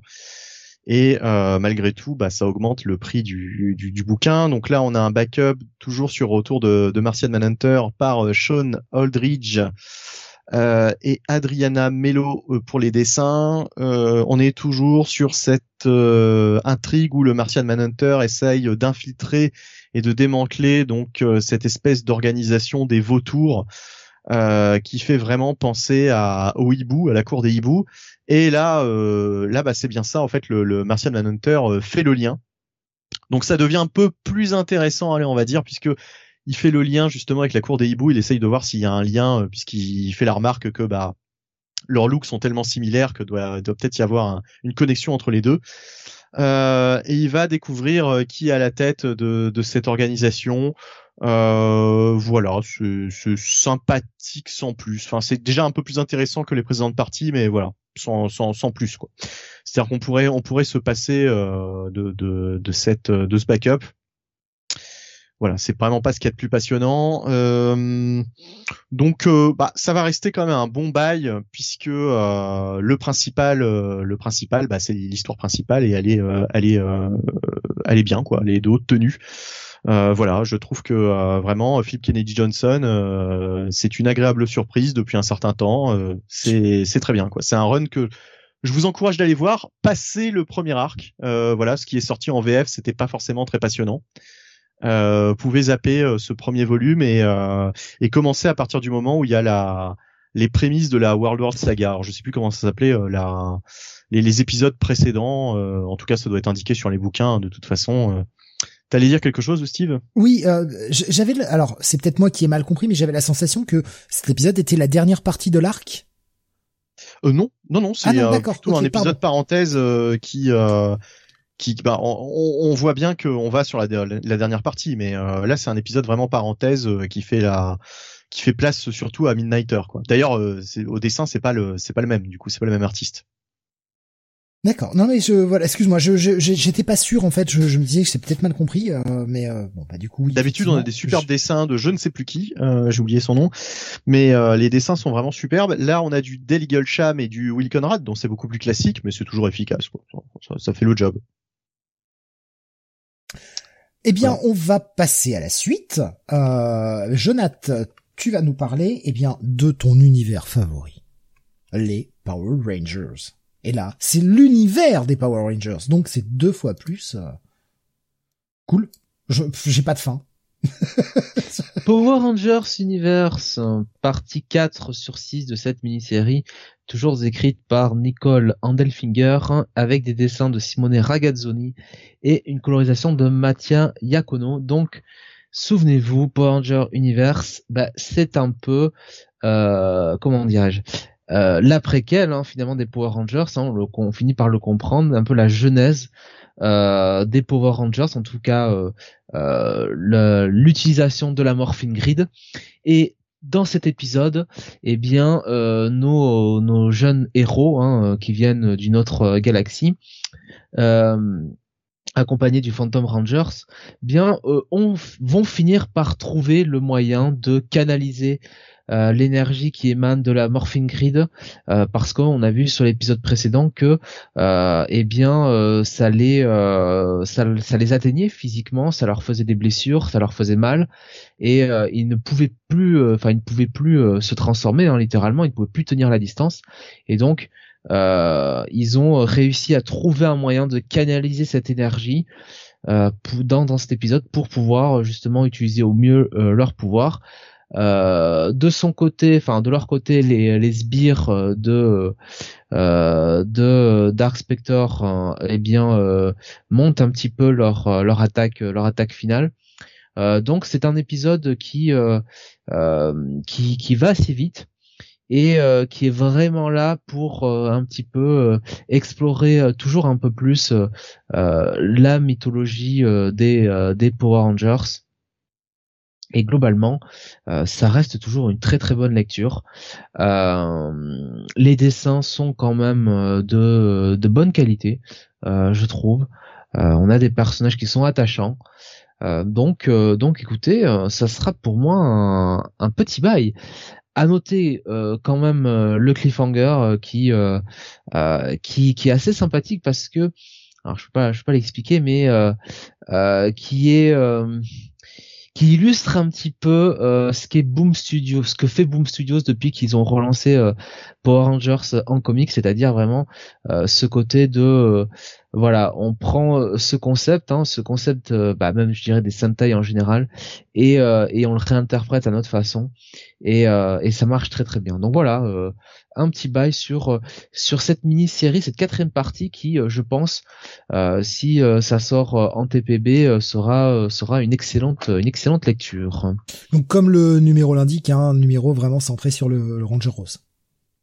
Pas du tout, puisque euh, chaque couleur, chaque, chaque, non mais chaque couverture, hein, tu viens de le préciser, chaque couverture de Power Ranger Universe à chaque fois s'attache à l'un des euh, l'un des Rangers. Je crois que la, la, la, couverture du numéro 1 c'était le Ranger rouge, alors qu'en fait non pas du tout quoi. Hein. C'est-à-dire qu'on suit euh, on, on, suit les aventures de bah, finalement bah, des Rangers en général. Je ne sais pas quelle couverture ils mettront pour le TPB.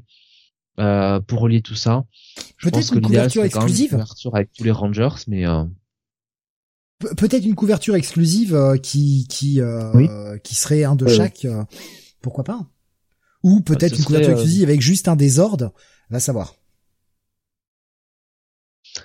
Je pense que ce serait bien de mettre tous les les Rangers, en tout cas les différentes couleurs qui sont utilisées dans dans l'équipe de de cette mini-série.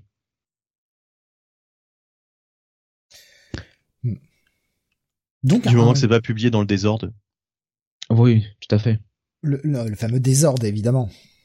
Oui, oui, c'est, c'est, Oui. je sais, je, j'assiste bien. Mais, euh, euh, j'assiste bien au cas où les gens ne l'auraient pas comprise du premier coup.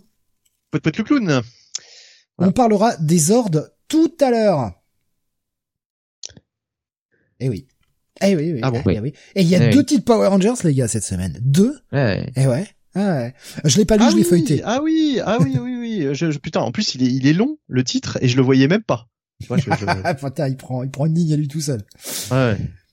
Allez, on continue. Oh putain, c'est moi. Ah, la plongée dans les années 90. Boum. Allez, deuxième titre des années 90. On met ça avec un petit patch additionnel. Patch. Est-ce que ça corrige des bugs? Euh... Alors on va le dire tout de suite. C'est quand même moins pire que l'Idol Protector. Ah. Hein, Jonathan? C'était pas très dur en même temps. Et, on va y replonger une troisième fois dans les années 90 tout à l'heure. Oui, oui, Ah mais oui, oui mais il y a la moitié, la moitié des titres Marvel. Dans ce qui sera peut-être le mieux des de ces plongées, je ne sais pas, mais en tout cas, ah oui, il y a pas photo là. Oui, ah oui, tu m'as fait, tu, tu m'as fait peur. Attends, fait peur. attends quand même. On parle de Wolverine, Patch, et c'est écrit par Larry Hama. C'est forcément le coup de cœur des années 90. Non. Oh, bon, ça, j'essaye. Oh, je, suis même pas crédible. Non, non, Horrible. Euh, Lariama Andrea Di Vito est au dessin. On a Le Beau Underwood. C'est son vrai nom. hein. Enfin, en tout cas, c'est le nom qui est affiché. Euh, le Beau en deux mots. Alors peut-être est-ce que euh, on nous indique que Gambit va faire une apparition dans cette mini-série? Je ne crois pas. Euh, le Beau Underwood, qui est donc le l'encreur, et euh, Sébastien Chang, Cheng, pardon, Sébastien Cheng, euh, coloriste. Bon, la partie graphique, euh, ça fait juste le job. Hein. C'est euh, c'est pas incroyable. Je sais pas ce que t'en as pensé, Jonathan, mais euh, c'est pas. c'est Moi, pas- enfin, moi, j'ai, il y a des pages où j'ose entre le médiocre et le dégueulasse, donc euh, voilà. Ah oui. Alors, vous allez vous marrer. Je viens de me rendre compte, je viens de me rendre compte que j'ai pas fini l'épisode quand je l'ai lu. Ah oui. Oh Bah, c'est pas grave, t'as pas besoin de reviewer tous les épisodes. je, arrêté, je l'ai arrêté au milieu parce que je voulais finir un montage et j'ai oublié de le reprendre. oh merde. Ah putain, je me, je, je me dis, j'ai pas lu ça. Oh merde. Il y a un Kingpin avec un tatouage de, de, de Spider sur la tête. Je l'ai pas lu ça. ouais, ouais, ouais, il est bon lui. Hein. Euh, bon. oh, Oui, oh bon, l'escroc. Ouais, Je suis ouais. désolé. On va- voilà, ça y est. Ça y est, on va pouvoir me dire que ça y est, je ne lis plus les comics. Oh, je suis désolé. Bah ça non, il y a quand même un vigilance. parce que d'habitude tu les lisais pas, là tu lis quand même la moitié. Voilà. Oui, voilà, c'est Tu ne ça. le dis pas. Là, là, tu le dis. Bon. Un moment de faiblesse, un moment de faiblesse, c'est tout. Euh, je- moi j'aurais, euh, je dis, nous dit Graf, ils auraient dû nous mettre du Adam Kubert sur patch, mais ça aurait été génial. Ça aurait été génial. Ou aller chercher le père Sylvestri qui branle pas grand chose de sa life pour aller nous resservir euh, peut-être euh, du patch quoi. Ça aurait été bien. Ouais, mais est-ce que, est-ce que, est-ce que leur dessin aurait, euh, aurait valu le coup sur le, le, le scénario, quoi? Enfin, je veux dire, est-ce que, Bah, le scénario, c'est du Lariyama classique. On est vraiment, vous, vous, enfin, si vous vous rappelez le début de la série régulière Wolverine, où le mec Mhm. était à Madripoor, se faisait passer pour Patch, euh, voilà, cacher son identité, etc. On est dans cette est-ce qu'il y ambiance-là. a euh, Scream et Blood, Bloodstone, ou je sais non, plus comment alors ils s'appellent les pas deux. présents euh, dans cet épisode. Même dans les pages que j'ai feuilletées sur la fin, ils ne sont pas présents sur cet épisode. Mais on a euh, Tiger Tiger, euh, enfin voilà, on a les personnages classiques euh, de, de cette époque-là, quoi. Mhm. Ils sont engagés euh, par euh, un des princes de la ville pour aller euh, survoler une zone et aller faire un peu de repérage parce que apparemment il y a des choses bizarres qui s'y passent. qui, qui n'est pas le prince Albert, hein, puisque je me rappelle du personnage d'Albert aussi. Oui, non, mais Albert c'était un clone robotique De Wolverine, de, ouais. de Wolverine. Mais là, non, c'est le prince du truc. Il a pas de nom. Il s'appelle le prince. Voilà, c'est comme ça qu'elle le le prince. Bon, de quoi je sais pas, mais euh, sûrement sûrement quelqu'un de très important donc qui les engage euh, moyennant euh, énormément de finances puisqu'au départ les mecs refusent. Hein, bon, t'as quand même l'impression de voir euh, de voir euh, Lando euh, qui, qui conduit euh, qui conduit à Han Solo qui va se balancer euh, du haut de l'avion là. Les mecs trouvent donc une espèce de cabane où il se passe des trucs un peu bizarres selon ce qu'on voyait dans la première page, des expériences un peu étranges mais on n'en sait pas plus. Et ils découvrent également une espèce d'épave d'avion, un avion plus ou moins expérimental, un avion soviétique. Faut essayer de leur mettre dans le contexte. Et là, d'ailleurs, Lariyama fait le job. Hein, il a placé sa série un peu à l'époque de bah de la série régulière en fait. Il y avait pas de portable à l'époque. On nous casse pas les couilles avec ces conneries. Ouais, il y a quand même des Quinjet, hein. Ouais, mais enfin déjà à l'époque euh, dans les années 80, il y avait déjà des Quinjet, il y avait déjà tout ça. Il y a des héliporteurs, tout ça. Ouais, ça fait très, ça fait très années 90, hein. Oh, dans les années 80, c'était déjà présent. Non, vraiment, c'était déjà présent. Surtout que la, la, la- la série Wolverine, à date, euh, le début c'est Alors, s'il y a 88. des smartphones, s'il y a des smartphones, ça pose des problèmes. Par contre, un, un petit héliport, héliporteur, là, comme ça. Bah, Ouais, mais c'était ça- déjà dans les comics à l'époque. C'est ça que Ouais, je veux mais dire. moi, Oui, ça me c'est gêne jet, à réaction, il y a pas de souci. Ça me gêne pas, c'était déjà présent dans les comics à l'époque. Et puis la, la série Wolverine, c'est Ah. 88 quoi. Alors, pour, pour, pour, pour, pour, pour défendre le point de vue de Steve, je dirais que, euh, enfin, parmi les personnages, euh, les, les, les super-héros, etc., que eux, ils aient des, des, des matériels high-tech, sophistiqués, etc., ça, il y en a eu depuis toujours, mais j'imagine que c'est chez les civils, quoi. Voir un portable chez, chez un civil, Ah oui, oui. c'est, c'est une faute. mais là, mais euh, là faute, le, truc c'était, alors c'est ouais, c'était un téléphone à clapper, mais enfin on s'en branle quoi. C'est un téléphone qui filme. Et le mec dit je que ça. Donc euh, Il aurait fallu qu'il n'y ait pas d'écran plasma et des tubes cathodiques à la place, quoi. Enfin voilà, quoi, ce genre de, ce genre de détails. c'est oui, c'est moi ça me gêne. Tu vois quand on fait Mm. euh, de l'ancien mais qu'on le place dans le moderne quoi. Enfin, je, Mhm. je comprends l'idée de moderniser le truc, mais Est-ce que cette scène était nécessaire dans l'Idol Protector Absolument pas. Hmm. Elle sert pas à grand chose. Ouais, c'est tout juste à euh, montrer que Humbug a vu, mais le mec aurait pris une photo, c'était pareil. Ça ne changeait rien, et pas besoin de mettre un portable, en fait. Hmm. Bref, euh, là du coup, bon, de toute façon, une série Wolverine Lariyama, hein, ça n'intéressera que les gens qui ont lu cette époque-là, hein, pas les pas les nouveaux lecteurs. Euh, bon bah voilà, ils vont ils vont aller euh, ils vont aller là-bas. Le Shield dit qu'il surveille l'épave, euh, mais euh, Wolverine veut quand même y aller et il va se jeter de l'avion et se remettre le bras euh, tout seul parce qu'il est il est très très fort. Je vais te laisser y aller pour la suite de Jonathan parce que du coup Oui. la suite, moi j'ai pas lu. Oui, voilà. Ben après, en fait, on suit, euh, on, on, on suit un peu euh, Wolverine dans sa dans sa mission euh, de reconnaissance. Alors on a on a un camp un peu spécial où on a un espèce de docteur bizarre qui qui fait des expériences avec des singes, hein, n'est-ce pas Et des hommes aussi. Euh, et euh, Wolverine va être un peu pris pris de comment dire pris par surprise par un alors je crois que c'est une espionne russe ou quelque chose comme ça, hyper fort. Donc il y a un combat, il y a de la baston. Euh, voilà. Euh, et euh, bon, ça se finit un peu là. Pff, non, franchement, il y a rien d'autre à dire, quoi. C'est euh. Et, et juste une question, euh, patch pour Wolverine, c'est un petit peu l'équivalent de Match Malone pour Batman ou pas du tout?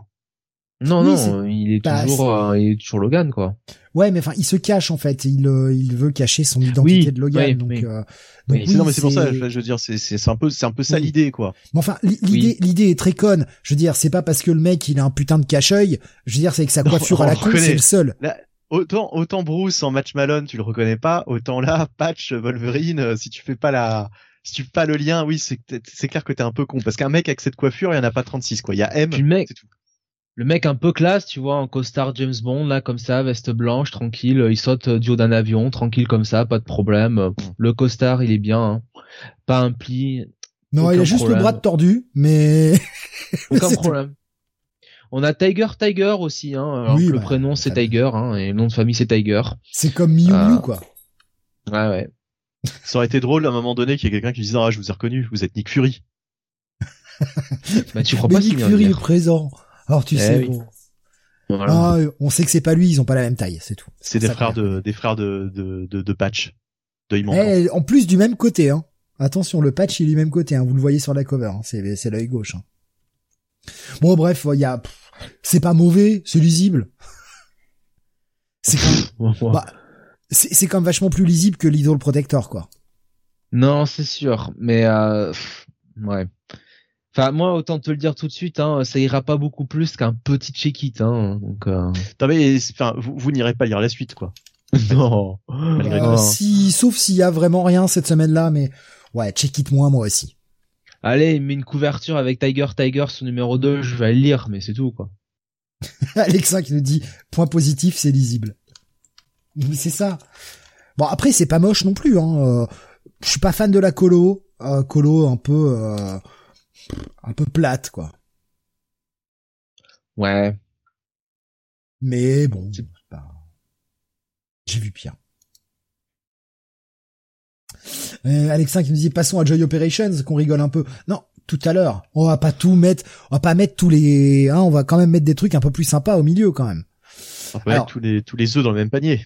Oui, c'est ça, ça que je Parler pense. comme un vieux con. Bon allez, double check it moins, on perd pas de temps sur ce truc, ça, n'en vaut pas le coup, on va garder du temps sur les bons titres. Alors, est-ce que celui-ci sera un bon titre? Bunny, ah, j'ai choisi cette cover-là qui est censée être la cover régulière, même si je préférais l'autre. Euh, Gunslinger Po- Spawn, pardon, numéro 6. Je trouve que l'autre était bien plus belle. Oui, alors euh, Gunslinger Spawn numéro 6 par euh, Todd McFarlane euh, avec des dessins de euh, eh bien bien bien je vais retrouver ça tout de suite de Brett Booth tout simplement. Euh, Brett Booth, non, Brett Booth fait que, euh, fait que le, Ah oui. la cover. Ah si, attends. Ah non. Non non. Attends. Ah bon? Eh, bah oui oui, euh, non non, il fait l'intérieur Brett Booth. C'est du Brett Booth. Pourquoi pourquoi Ah tu ouais. Non, je, je, c'est que je croyais avoir, parce que j'ai regardé les deux covers artistes, et je pensais que Brett Booth n'avait fait que la cover. Et non, il fait l'intérieur aussi. Ah, depuis le début, depuis le début en plus de Et le con, il fait pas trop de casse penché en plus. Pas trop. Ça va. Non, mais je te l'avais dit, non, non, non, mais c'est, c'est très bien. Franchement, euh, franchement, il y a, il y en a même aucune là de casse penchée, j'ai l'impression. En tout cas, j'en ai pas souvenir. Ça m'a pas, ça m'a pas du tout euh, marqué s'il y en a eu. Euh, là, je leur feuille, euh, j'en vois pas. Bref, là, c'est ce que j'ai fait. C'est pour ça que je j'ai pu le dire. On avait quitté le Gunslinger Spawn euh, suite à son combat, à sa confrontation avec le clown. Il est sur la, la fameuse Omega Island. Donc, euh, il est en train d'enquêter sur les, les fameuses euh, dead zones, hein, je pense que ça s'appelle comme ça, dead. Euh... J'ai un, un, doute. En tout cas, voilà, c'est ces espèces de, de portails entre le. des espèces de portails qui permettent à l'enfer ou au, paradis de bah, d'arriver sur Terre. Euh, et, euh, et du coup, euh, elles ont été ouvertes récemment. Et il y a tout plein d'intrigues autour de ça dans les dans les diverses séries Spawn actuelles.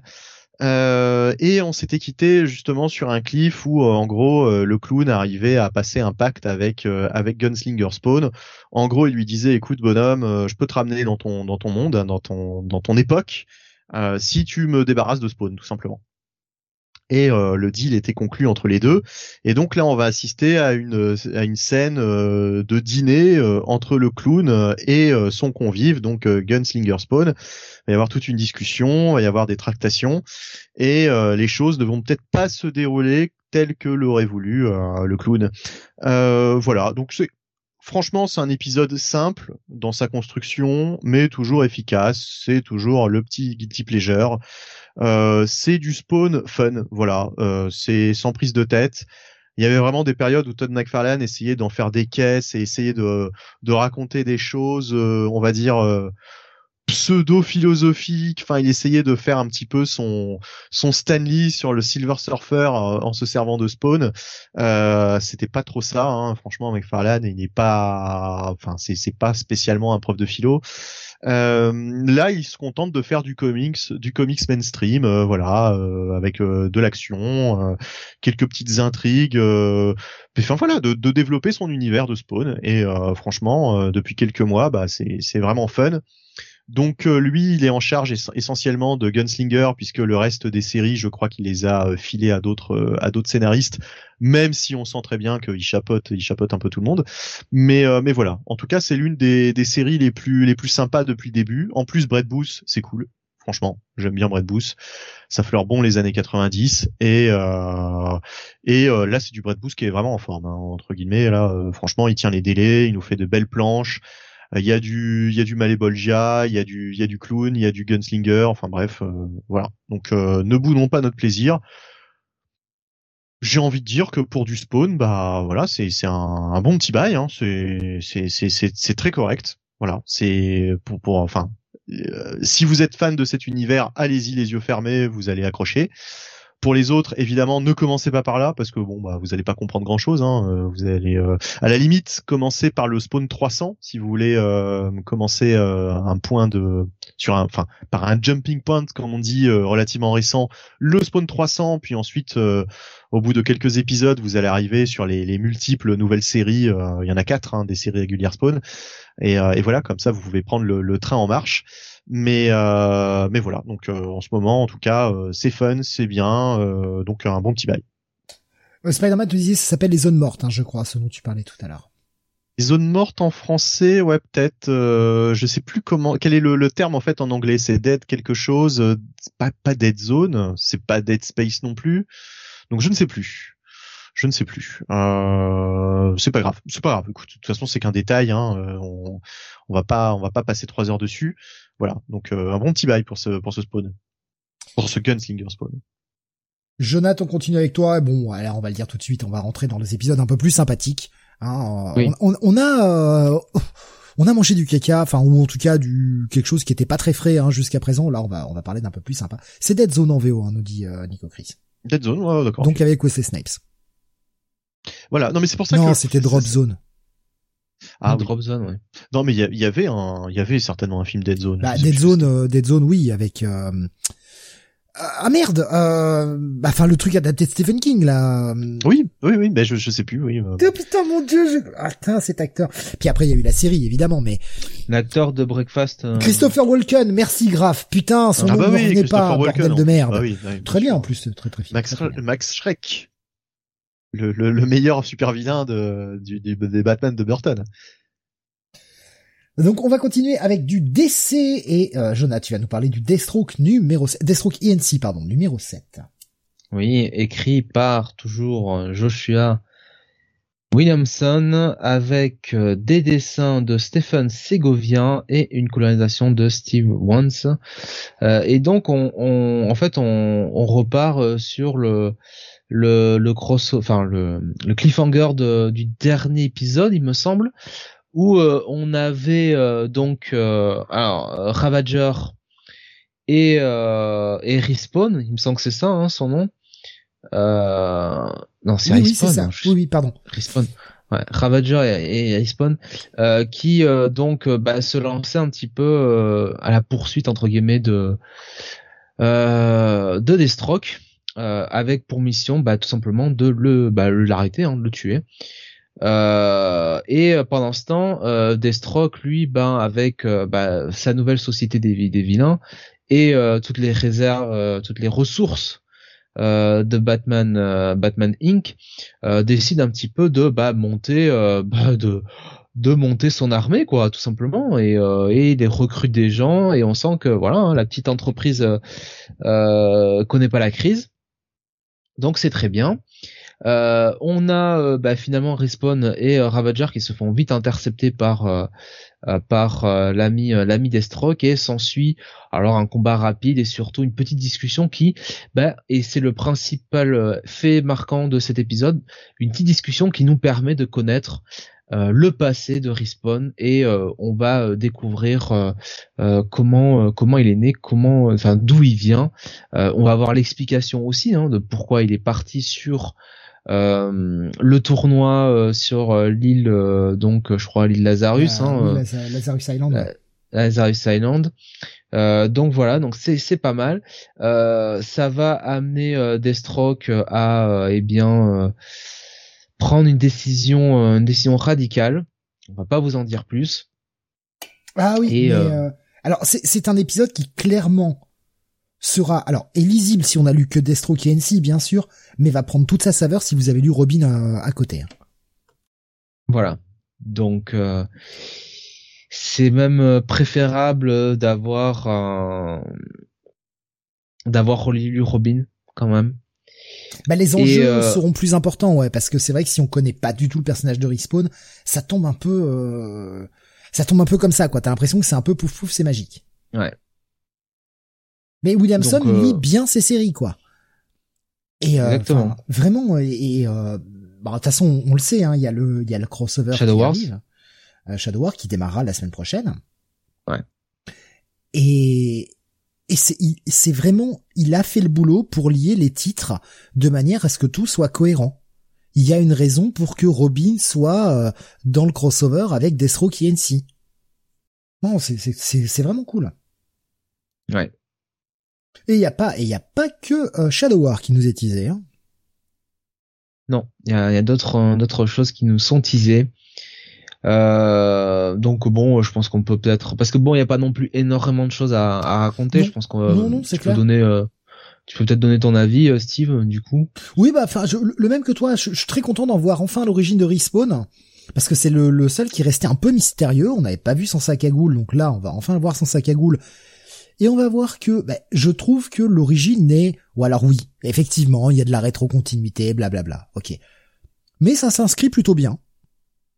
Oui. C'est pas trop grossier. Ça donne des raisons logiques à pas mal de choses qu'on a lues auparavant. Ça donne des raisons logiques pour la suite. Et puis il y a ce second épilogue qui va nous emmener vers Dark Crisis aussi. Hein, donc euh, Williamson commence à poser les petites pièces pour la suite. Ouais, très bien. Très bien. Moi, franchement, euh, ça m'a plu. Donc, euh, bah, ça va être un bon petit bail pour moi cet épisode. Idem, idem, un bon bail. De- de- sur cette série qui du reste depuis le début est quand même euh, plutôt, euh, enfin j'ai même envie de dire plus les épisodes avancent et plus, euh, plus ça devient très très bien en fait. Hein. Ce qui est un peu dommage, c'est que effectivement, là pour le moment, Black Canary est un peu disparu du truc. Oui. De façon logique, de toute façon, hein, l'histoire évolue, mais euh, Elle était là dans l'épisode d'avant. ouais, ouais, ouais, bien sûr. Mais bon, c'est- c'est c'est un peu dommage parce que c'est vrai que la, la prémisse du truc était euh, Black Canary qui travaillait en tandem avec Deathstroke, mais en même temps, cet arc-là est fini et la série s'appelle Deathstroke INC. Donc euh, bon, il nous, il nous... Lui, il met vraiment le personnage dont il y a le titre dans le, dans le titre, quoi. Vraiment. Et Eh oui. Euh, il y a que son run à Williamson sur Batman qui paraît un peu avorté, en fait, nous disait Graf. Ouais, c'est un run de transition. Ouais, voilà, je pense que c'est. Il est pas un- fini hein, d'ailleurs, puisqu'il y a justement le crossover qui arrive. Ouais, pareil, là aussi, ça a son sens. Que ce soit écrit Ouais, par lui. Je, je pense que c'était un boulot de commande le temps qu'il trouve quelqu'un pour aller sur Batman, quoi. Expression interdite. Euh, on avait euh, Alexin qui nous disait, euh, attends c'est Alexin, oui, ouais, qui nous disait toujours pas de VF pour Destro qui est NC, euh, malheureusement. Ouais, c'est euh, c'est bien dommage parce que passer à côté de cette Oh. série en VF, À mon avis, ça va arriver. Bah, à mon avis, ça va forcément arriver puisqu'ils vont, ils vont être obligés de sortir le crossover à un moment donné. Donc, euh, oh, ils peuvent euh, ils peuvent nous sortir que la partie associée sans sans se soucier du reste. Hein. à moins que ce soit publié. Moi, je, alors, c'est une idée. Hein. Je pense qu'il y a des chances qu'on la voit débarquer euh, les, les premiers épisodes dans un Batman euh, kiosque bimestriel. Enfin, si ça existe encore. Ouais. Enfin, je, je, Oui, Pour le moment, oui, ça ça existe. existe encore. Pourquoi et pas je, je, parce que ils publient toujours des, des séries, on va dire secondaires, euh, dans, dans, dans le kiosque. En fait, il y a, il y a, il y a au moins six épisodes de Batman et puis euh, six épisodes d'une série, euh, une série secondaire, quoi. Kael qui nous dit toujours pas de VF pour la Justice League de Bendy, surtout nous dit-il avec une petite larme. Je sens que c'est ironique. C'est bien parce que ça prouve quand même que Urban, euh, les, ils font un petit peu un travail d'édition, quoi, de temps en temps. C'est Bah, sympathique. c'est- C'est-à-dire que de toute façon, on regarde les chiffres de vente et à mon avis, euh, Bendis ne, ne vend plus quoi. Moi, de toute façon, on reparlera de la Justice League euh, quand Oui, il y aura le voilà. 75 qui va sortir, hein, puisque ça sera plus. Déjà la Justice League, hein, entre parenthèses, en France, euh, ça vend pas des, ça vend pas des caisses. C'est un peu des Mais- ringards, ouais. Ah, J'ai l'impression Euh, que No Justice et compagnie, ça a plutôt fonctionné quand même. Je sais pas. Franchement, j'en sais rien. Moi, j'ai bien aimé en plus. hein. Enfin, pas notre justice, mais en tout cas la le la, la, le, run de, de Snyder sur Justice League, j'ai trouvé que c'était au contraire une bonne surprise. Je l'ai lu en VF et franchement, euh, dans la dans la globalité, j'ai bien aimé ce run quoi. Alexin qui me dit, ils viennent de sortir les Wonder Twins de Bendy sur Urban. Putain. Alors ça, j'y Ouais. suis pas allé. Hein. Déjà parce que les Wonder Twins, je m'en fous. Et alors en plus écrit par Bendis. ah non. Mais est-ce que c'est non. pas, est-ce que ça s'adresse pas à un plus jeune public du coup? Non mais euh, ça peut s'adresser à n'importe qui, en fait. Non, non, mais je, je, je pense, je pense que c'est peut-être pour ça. Euh, Peut-être qu'il y a effectivement, euh, quand ça s'adresse à un plus jeune public, euh, peut-être qu'ils arrivent à les vendre justement à Ah, des plus jeunes lecteurs. Mais euh, et c'est la gamme que Bendis avait voulu relancer parce que Mm. c'est lui qui chapeautait euh, pendant un temps la gamme teen. Hein. Peut-être que ça, ça va encore euh, en France. Bah, par contre, euh, j'ai l'impression que Bendis, euh, tout ce qu'il fait sur les, les séries, on va dire justement plus importantes, bah, ça trouve pas, ça trouve pas preneur. J'ai l'impression. Allez, on va continuer sur Ouais. pardon, l'autre série connectée. C'est pour ça que je les ai mises côte à côte. Le Robin numéro 12 qui est également sorti cette semaine. Et on avait ce superbe cliffhanger à la fin du 11 où on avait un Robin qui partait de la Lazarus Island avec la fiole et on nous disait plus ou moins que le mec allait se diriger vers la tombe d'Alfred. Moi, ce cliffhanger m'avait tué. Je, voulais voir ce 12.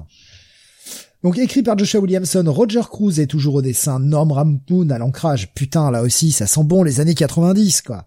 Euh, Norm Rapmund euh, qui ancre Roger Cruz, putain. Euh, Luis Guerrero est à la colo. Et on revient un petit peu avant. Hein. Robin n'est pas encore totalement parti euh, de de l'île.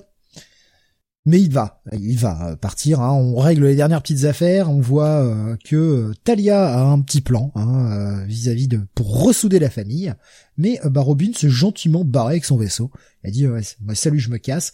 Et on voit un Williamson qui, pareil, là aussi essaye de raccrocher un peu les wagons, de faire en sorte que tout colle, avec un Damian qui revient dans une Gotham changée.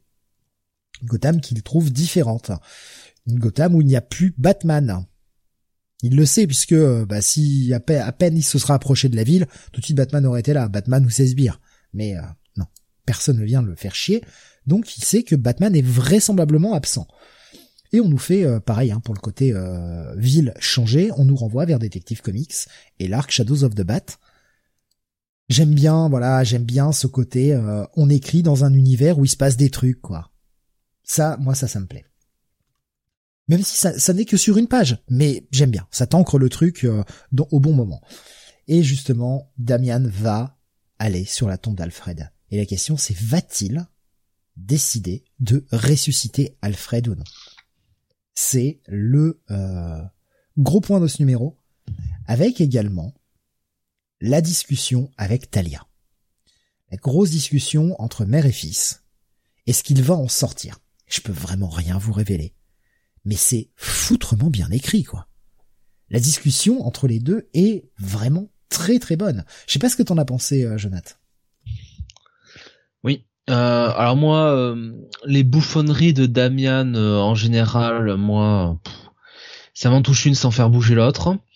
mais Joshua Williamson, toujours avec sa qualité d'écriture, arrive quand même à me faire intéresser à ce personnage.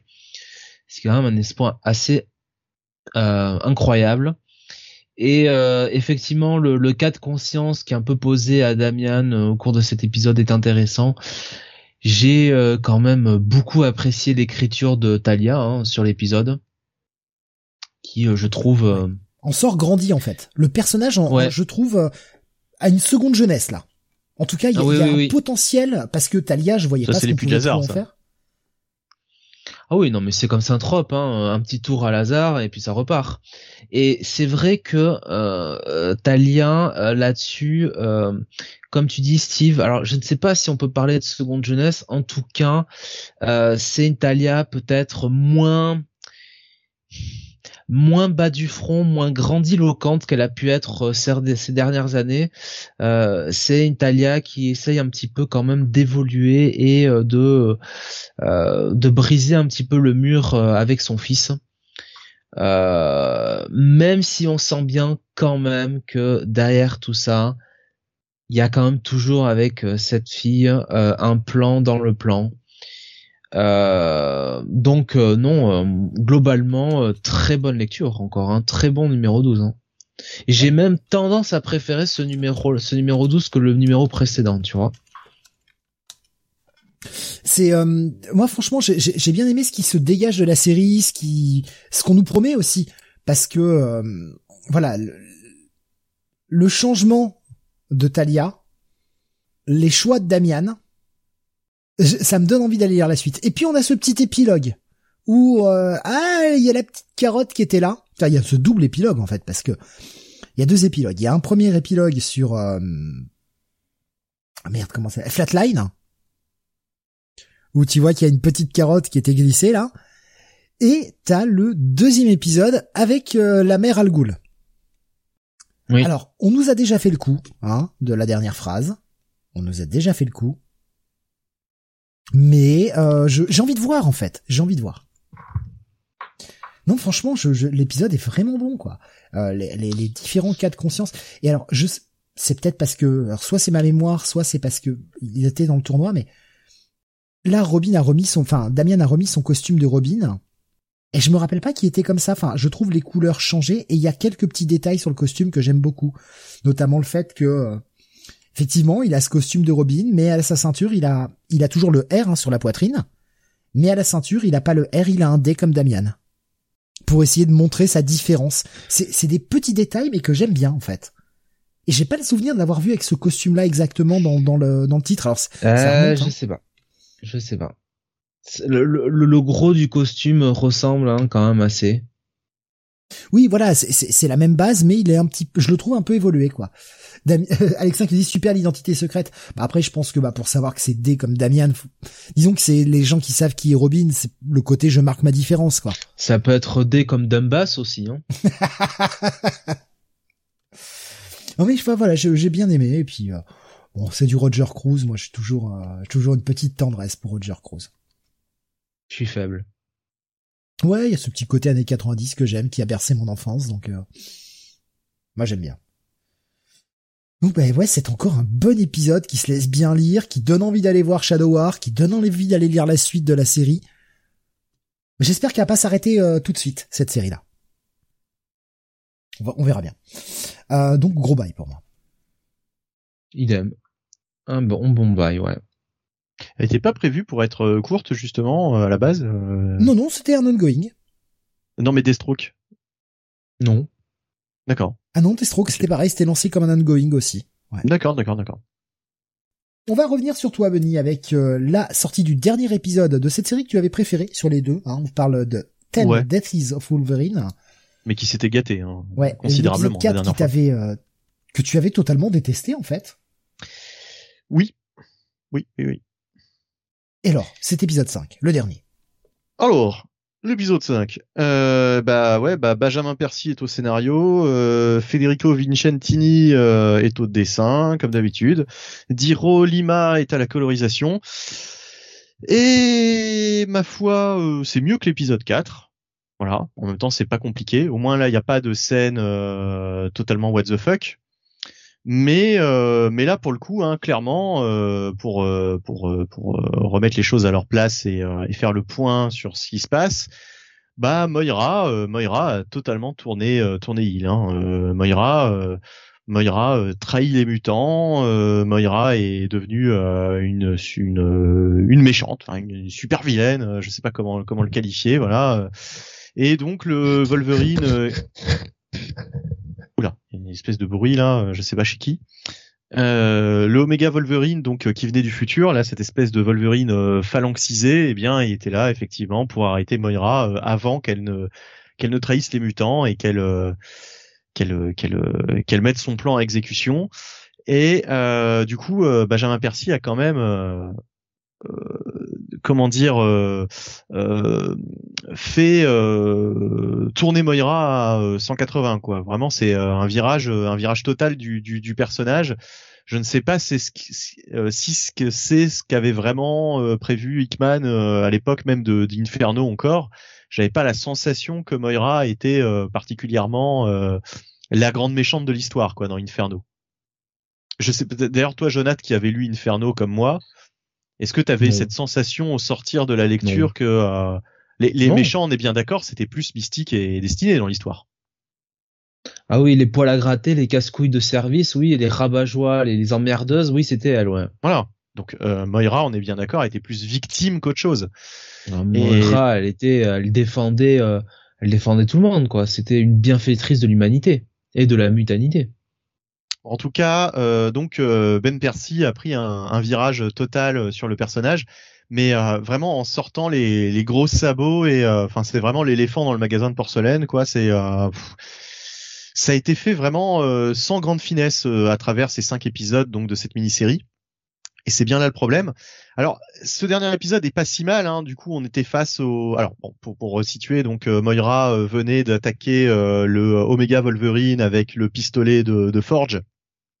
Ce pistolet qui permet euh, d'enlever leur pouvoir aux mutants que qui, qui avait été utilisé sur elle euh, lors de Inferno. C'est pour ça que Moira avait perdu ses pouvoirs de mutant et de toute façon maintenant était totalement mortelle et euh, enfin voilà, elle était, elle était, elle était tout à fait normale.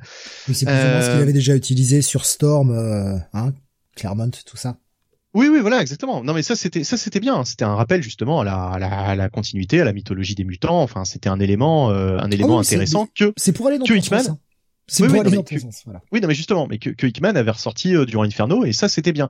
Par contre, Percy, euh, Percy là, il est vraiment euh, arrivé avec ses gros sabots et euh, il nous a fait euh, deux euh, deux séries qui tâchent euh, vraiment là. euh, donc le, le X, X Lives of, of Wolverine et le X. Euh, le X Lives, je ne sais pas comment ça se termine. Il paraît que la fin est pas si mal finalement. Enfin, j'en sais rien. C'est ce que j'ai entendu euh, quelque part, mais euh, en même temps.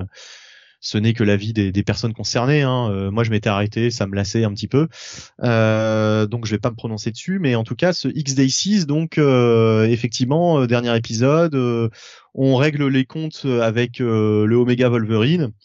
Donc euh, je vous dis pas comment ça va se terminer pour pour, pour cette version de Wolverine.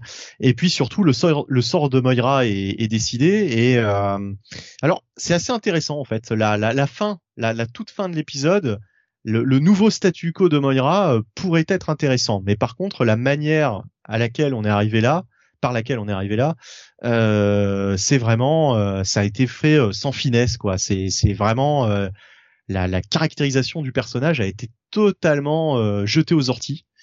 Et, euh, et d'ailleurs, la, la, la première scène euh, est très symptomatique puisque l'épisode s'ouvre sur, euh, tu sais, encore une fois, cette scène de Xavier sur le banc euh, qui fait la rencontre de Moira, euh, comme on a vu x fois, sans mauvais jeu de mots, dans euh, Ox et. Sauf que là, Moira se présente à Xavier avec le, le, le ventre, le ventre qui pisse le sang, et lui sort un fuck you Charles. Voilà. Donc déjà, tu te dis mais what, what, pourquoi, enfin. C'est Moira McTaggart qui, qui, a changé mais radicalement en l'espace de euh, allez trois quatre numéros quoi. Euh, donc euh, voilà, je, je, vais partager d'ailleurs cette cette planche euh, qui m'a fait marrer sur euh, sur le Discord. Mais du coup, voilà, dernier épisode vraiment en demi-teinte. Je vais mettre un check-it pour cette fin de cette fin de série et je suis assez assez partagé et assez assez dubitatif.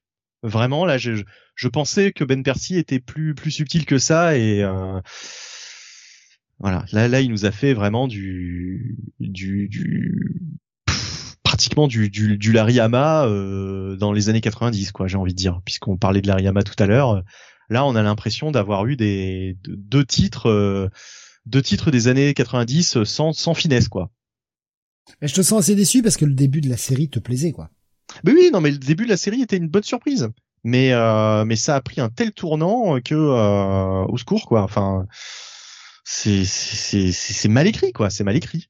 Alors que Ben Percy en plus, euh, je l'ai trouvé plutôt bon quand je lisais X Force euh, il y a quelques mois. Euh, Même voilà, sur Wolverine, il était bon.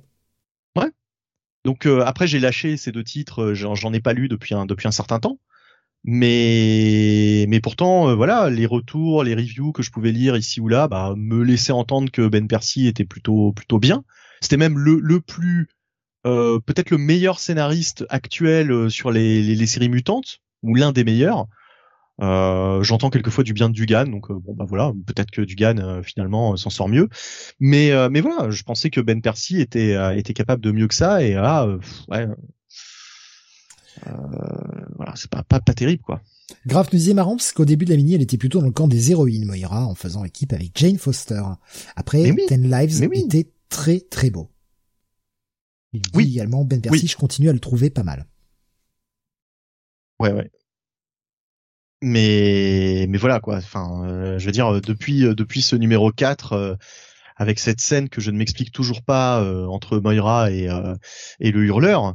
Voilà, pour moi c'est rédhibitoire quoi. C'est vraiment on, a jeté totalement la caractérisation de, du personnage euh, aux orties et puis, puis voilà, on fait n'importe quoi. Ouais, mais bon, avec ses différentes vies, était-ce encore le même personnage je, je ne sais pas. Hein. Bah, je sais pas. Bah, si tu veux, c'est, il prend même pas la peine d'expliquer quoi. C'est-à-dire qu'elle a, elle a, elle a tellement changé de comportement euh, d'un seul coup. Là, on, là, on, vraiment, on a l'impression de, de voir du catch quoi. C'est vraiment le heel turn, le heel turn soudain euh, qui, qui n'a pas, qui n'a pas beaucoup de sens. Alors autant dans le catch, ça nous dérange pas trop parce qu'on est habitué, hein, ça fait partie du, du folklore. La Edge, c'est de votre faute les fans, c'est de votre faute. Oui, non, mais enfin, bon, Edge, c'est pas, c'est pas le, c'est pas le, c'est pas le pire. C'est une mémoire récente, hein, c'est Oui, voilà, c'est ça, ouais. Euh... Becky Lynch. Becky Lynch, enfin, euh, mais Stone Cold, hein, Stone Cold euh, WrestleMania X7, euh, voilà, c'est l'un des heel turns les plus connus et, et c'est vrai que ça n'a, enfin, on va être honnête, ça n'avait aucun sens. Le heel turn pouvait être justifié, l'association avec Vince McMahon ne faisait aucun sens. Ouais, c'est ça. C'est ça. C'était fait sans finesse. Et là, c'est pareil, quoi, en fait. Le, personnage de, de, Moira tourne heal. Ça pourrait avoir du sens, mais c'est tellement mal raconté, tellement mal amené que euh, ça n'en a aucun. Enfin, voilà, c'est, c'est, ça perd tout son sens, justement. Je vous ai partagé la, la, la première oui, je, je, je l'ai vu, ouais. Il y a alors quelques petites réflexions sur le chat. Euh, donc Grave qui disait ben, Percy, je continue à le trouver pas mal, mais il y avait une suite. mais j'ai une préférence pour Spurrier ou Wing. Oui, oui Spurrier, c'est vrai que c'est pas mal ce qu'il fait, mais. Euh...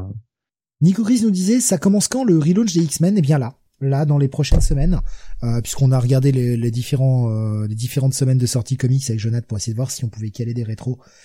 C'est compliqué hein, dans les prochaines semaines et euh, bah il y a tous les relaunchs qui vont commencer là incessamment sous peu, ça va commencer d'ici euh, début du mois d'avril. Alexandre disait putain les X-Men c'est la descente aux enfers, ils sont loin les temps des parties spoil en fin d'émission. Ouais. Bah j'ai envie de dire que vraiment sur cette planche, c'est symptomatique. On a pratiquement l'impression que euh, les auteurs euh, qui sont restés, en tout cas Ben Percy, fait un gros fuck à Hickman, quoi cette planche. C'est-à-dire en reprenant vraiment la planche, je crois que c'était l'une des premières planches de Oxepox, on ouvrait vraiment sur cette scène. Il, nous raconte totalement l'inverse de ce qu'on voyait dans Oxepox. Pour moi, c'est limite un, doigt d'honneur à ce qu'a fait à fait Hickman. C'est genre euh, ton taf, je lui chie dessus et je vais dans une totale autre direction. Enfin, c'est, vraiment l'impression que ça donne. Elle dit Substack you, nous dit Alexa. Et non pas fuck you. Ah ouais, Substack. C'est marrant comme on entend beaucoup moins parler de Substack, hein. C'est vrai qu'on n'entend plus du tout parler. Hein. Moi, c'est, enfin, c'est ce que je pensais. Je pensais que ça allait être vraiment. Il y a encore quelques trucs, hein, notamment Urban, qui utilisent beaucoup Substack pour partager euh, leurs prochaines sorties, etc. Mais euh, bah, les, grandes séries, les grands auteurs qui devaient euh, tout fracasser, bah, je sais pas, on, a, il y a aucune com là-dessus. Ouais. C'est étonnant. Hein. Ouais. Ça, c'est, enfin. Bah, c'est étonnant, c'est ironique, hein, évidemment. Non, mais si s'il y en a qui reviennent la queue entre les jambes et qui euh, et qui finalement ne retrouvent pas leur place, bah voilà, c'est, enfin, c'est tant pis pour moi, eux. Dirais, quoi. Moi, je dirais qu'ils mériteraient d'être payés moins cher à la page. Non, mais enfin, c'est tout quoi. Enfin, je veux dire, euh, ils ont joué, ils ont, ils ont, ils ont perdu. Enfin, peut-être, hein, on sait pas. Hein, peut-être que, peut-être que, peut-être qu'en fait, ça va fonctionner. Hein, je change ça rien. Mais enfin, en tout cas, je l'avais dit à l'époque et je, je le persiste et signe, hein, je ne change pas d'avis, je suis DC ou Marvel. Un des auteurs qui s'est barré pour aller sur Substack revient euh, en mode ah, je gagne pas assez d'argent. Euh, ah, en fait, je rebosserai bien pour vous. Ah bah écoute mon coco, ouais, mais euh, tu vas voir ton bon ton page rate bien baissé, puis tu vas aller jobber sur des mini-séries à la con. Ouais. Ah ouais non mais moi je, je leur ferai. Ah non mais. Ah bah écoute on va on va faire un galop d'essai hein. Je ne sais pas je ne sais plus qui tu es hein, j'ai oublié. Ah ouais, non, mais moi je ah, pour ça, enfin je veux dire, euh, à un moment le travail c'est le travail quoi. Les mecs sont freelance, ils ont envie d'avoir une belle vie, je comprends. Ils ont besoin de, de manger, je comprends. Évidemment les big two c'est pas forcément les meilleurs en termes de, de, prix à la page, mais ils ont voulu voir si l'herbe était plus verte ailleurs. Et ben voilà. Ben quand ils reviennent, ils vont ils vont se rendre compte de ce qu'ils ont perdu, c'est tout. C'est comme ça que je gérerais mon entreprise si j'étais à la place de Marvel ou de DC. Je dirais oui bien sûr, vous pouvez revenir, mais oui. Par contre, pour moins cher. Hickman sur Silk nous dit Nico Chris. Mais ouais, je leur ferai jobber sur des merdes comme ça, avant de leur redonner du cachet, mais juste pour leur faire manger un petit peu de pain noir avant.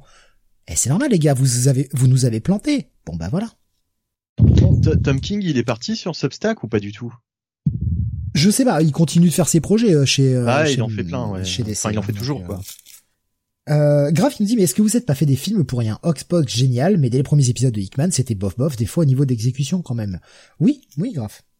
Mais je, suis d'accord hein. moi sur la la série X-Men en général il y avait euh, moi je me suis arrêté aux alentours du numéro 17-18 il y avait trois épisodes qui sortent du lot le reste c'était euh, passable au mieux.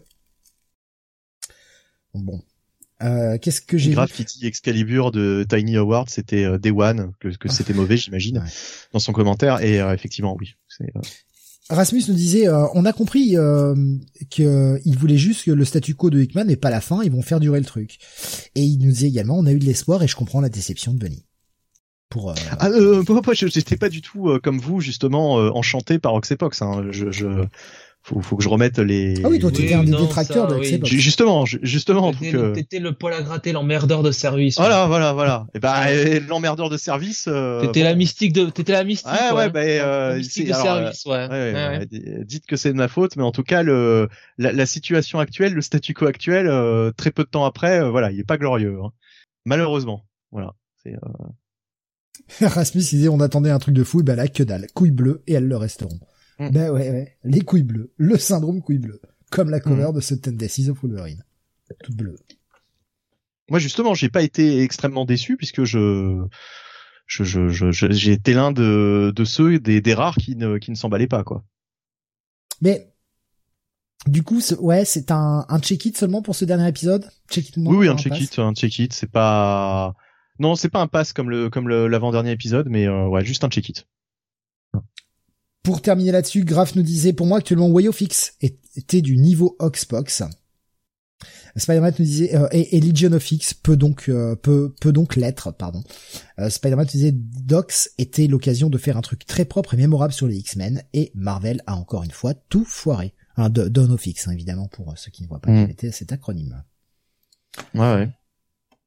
Ah mais il y a, y a, très peu de très peu de choses finalement qui, qui ressortent de cette période. C'est ça le, c'est ça qui est triste quoi. Un sentiment de déception. Et puis le, pire, c'est que les choses dont on se souvienne, c'est vraiment des choses pas bonnes, quoi. Comme euh, Ten of Swords, euh, ça devient euh, un running gag, quoi, auprès des auprès des lecteurs. Oui, mais enfin, perso, moi, j'ai choisi pas pas m'arrêter là-dessus. Je, je, garde, je garde, oui, le sentiment de déception qui m'a fait arrêter, mais je garde aussi les bons épisodes en mémoire plutôt que le, le pas bon, quoi.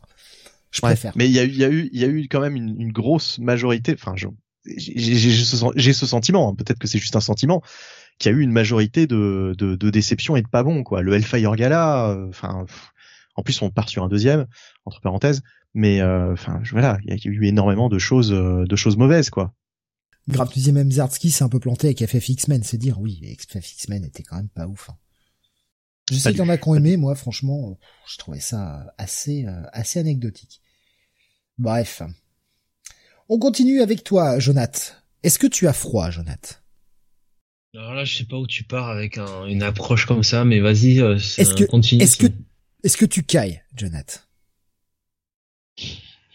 Et oui, Kai, parce que Kaiju, ah oui, oh bah c'est la meilleure intro du monde, ça.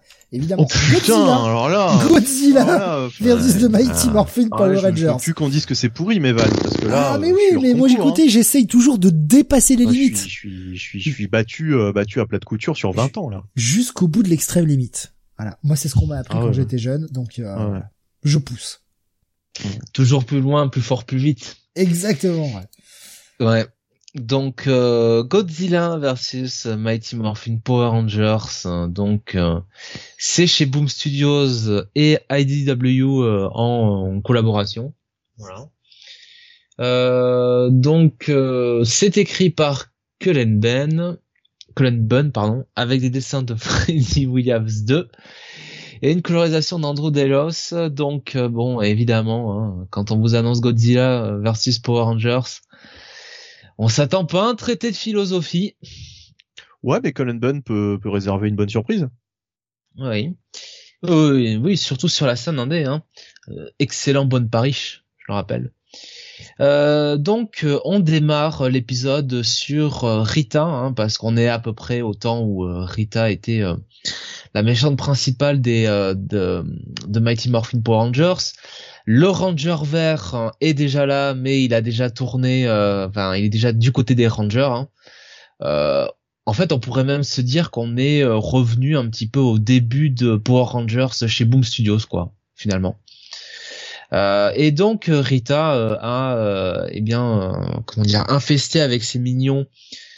Alors ce qui semble être un temple, une, un temple tibétain, hein, une lamasserie dans, dans l'Himalaya, où elle, elle est venue ben, récupérer un artefact magique et euh, pendant ce temps, on a quand même le Ranger vert qui était qui est en reconnaissance, enfin qui est plutôt en train de en, train d'espionner hein, avec euh, avec euh, Zordon qui qui le suit. D'ailleurs, c'est intéressant hein, parce que toujours hein, dans ce, ce désir de un peu réinterpréter la franchise, on a quand même cette cette idée de voilà Tommy qui a cette petite tête de Zordon, ce petit hologramme de Zordon qui le suit en permanence. Euh, pour le conseiller. Donc j'ai trouvé ça assez euh, assez euh, assez pertinent. Donc évidemment, Tommy bah, décide d'arrêter Rita hein, avant qu'elle récupère cette fameuse gemme, ce artefact. Il n'y arrive pas. Rita fusionne son sceptre avec la gemme et ça lui donne un petit peu le pouvoir de manipuler les réalités. En tout cas, c'est ce qu'elle nous dit. Donc son but, c'est de transporter elle et ses mignons dans une réalité où il n'y a plus de Power Rangers. Euh, et euh, ils arrivent donc sur euh, une version parallèle de Angel Grove directement où ils tombent nez dans un, un combat de kaiju entre Godzilla, euh, donc la version hein, des films de Lato, hein, euh, et, euh, et, alors un méchant, j'arrive pas à me souvenir de son nom, euh, mais euh, c'est pas King Ghidorah, c'est pas Motra, c'est pas c'est pas les plus célèbres quoi. Il a une petite tête de Motra avec son côté un peu papillon, mais c'est pas vraiment ça quoi. Parce qu'il est sur deux pattes. Ouais, non, c'est pas du tout Motra, c'est pas du tout King Ghidorah, c'est pas non plus. Euh... Il est pas nommé du tout. le Pteranodon, je sais plus comment il s'appelle. bref, donc voilà, non, il est pas nommé. Hein. Euh, et donc euh, euh, Rita bah, voit ça, hein, voit ces deux monstres qui sont en train de détruire la Terre, et elle essaye de les, enfin plutôt elle découvre qu'il y a une une secoude volante, littéralement une vraie secoude volante qui est dans l'espace, enfin dans au-dessus dans, l'atmosphère et, qui surveille tout ça. Alors je, je pense euh, c'est pas c'est pas vraiment dit ou alors j'ai raté l'info mais je l'ai vraiment survolé le truc hein. Mais euh, je, je, pense que ce sont eux qui ont envoyé cette espèce de monstre face à Godzilla. Mais euh... voilà, donc euh, donc c'est un peu ça. Euh, donc euh, cette secoude volante, il y a une espèce de donc de groupe un peu de comment dire d'agents spatiaux, je ne sais quoi, qui en gros ben alors, ils s'appellent les interlopers, je crois. Oui, ils viennent de la planète ah, non, X. Pas... Planète X. Ouais, non, pas les interlopers. Bref, leur but c'est de récupérer les ressources de la Terre. Voilà. Et euh, pour ce faire, bah, ils ont besoin de se débarrasser de Godzilla, qui est euh, bah, qui finalement euh, par défaut est le protecteur de la Terre. C'est les mêmes mecs du film du film Godzilla Invasion Planète X. Hein. C'est les mêmes. C'est bien le même monstre. J'essaie juste de rechercher le nom du monstre. Je suis désolé, je connais pas mes Godzilla. D'accord. Bah voilà. Bah, c'est un bel hommage. Et donc, leur but c'est de soumettre un petit peu d'un petit peu Godzilla euh, donc voilà, euh, on dit bien que c'est ils viennent de Planet X, hein, en effet. Euh, et donc euh, et donc voilà. Hein, Rita essaye de, de, contrôler Godzilla, bah ça ne marche pas hein, parce que Godzilla est bah, incontrôlable. Et là, on a Tommy qui en fait n'a pas disparu, qui a été aspiré lui aussi par le vortex avec avec Rita et qui euh, bah euh, voit euh, bah lui comprend pas trop où il se trouve, il veut un peu sauver Angel Grove et il décide d'arrêter Godzilla et on a effectivement je pense tout l'intérêt enfin j'imagine que c'est pour ça qu'ils ont fait qu'ils ont fait ce crossover puisqu'on a le match-up qui fait un peu fantasmer tous les fans puisque c'était Godzilla contre le Dragon Zord puisque bah évidemment le Dragon Zord il y a quand même une influence euh, majeure euh, du côté de Godzilla. Hein. Il y a qu'à voir la manière dont euh, dont il apparaît dans dans le Sentai, hein, dans la série télé, puisqu'il vient directement bah, de l'eau, hein, comme comme Godzilla, et il a un peu les mêmes cris. Donc bref, le Dragon Zord, même vous regardez sa forme, c'est c'est Godzilla, on va pas se mentir. Et donc on a ce match-up là et, euh, bon, je vous dis pas un peu ce qui, ce qui va se passer. Les Power Rangers, eux, s'inquiètent hein, avec Zordon.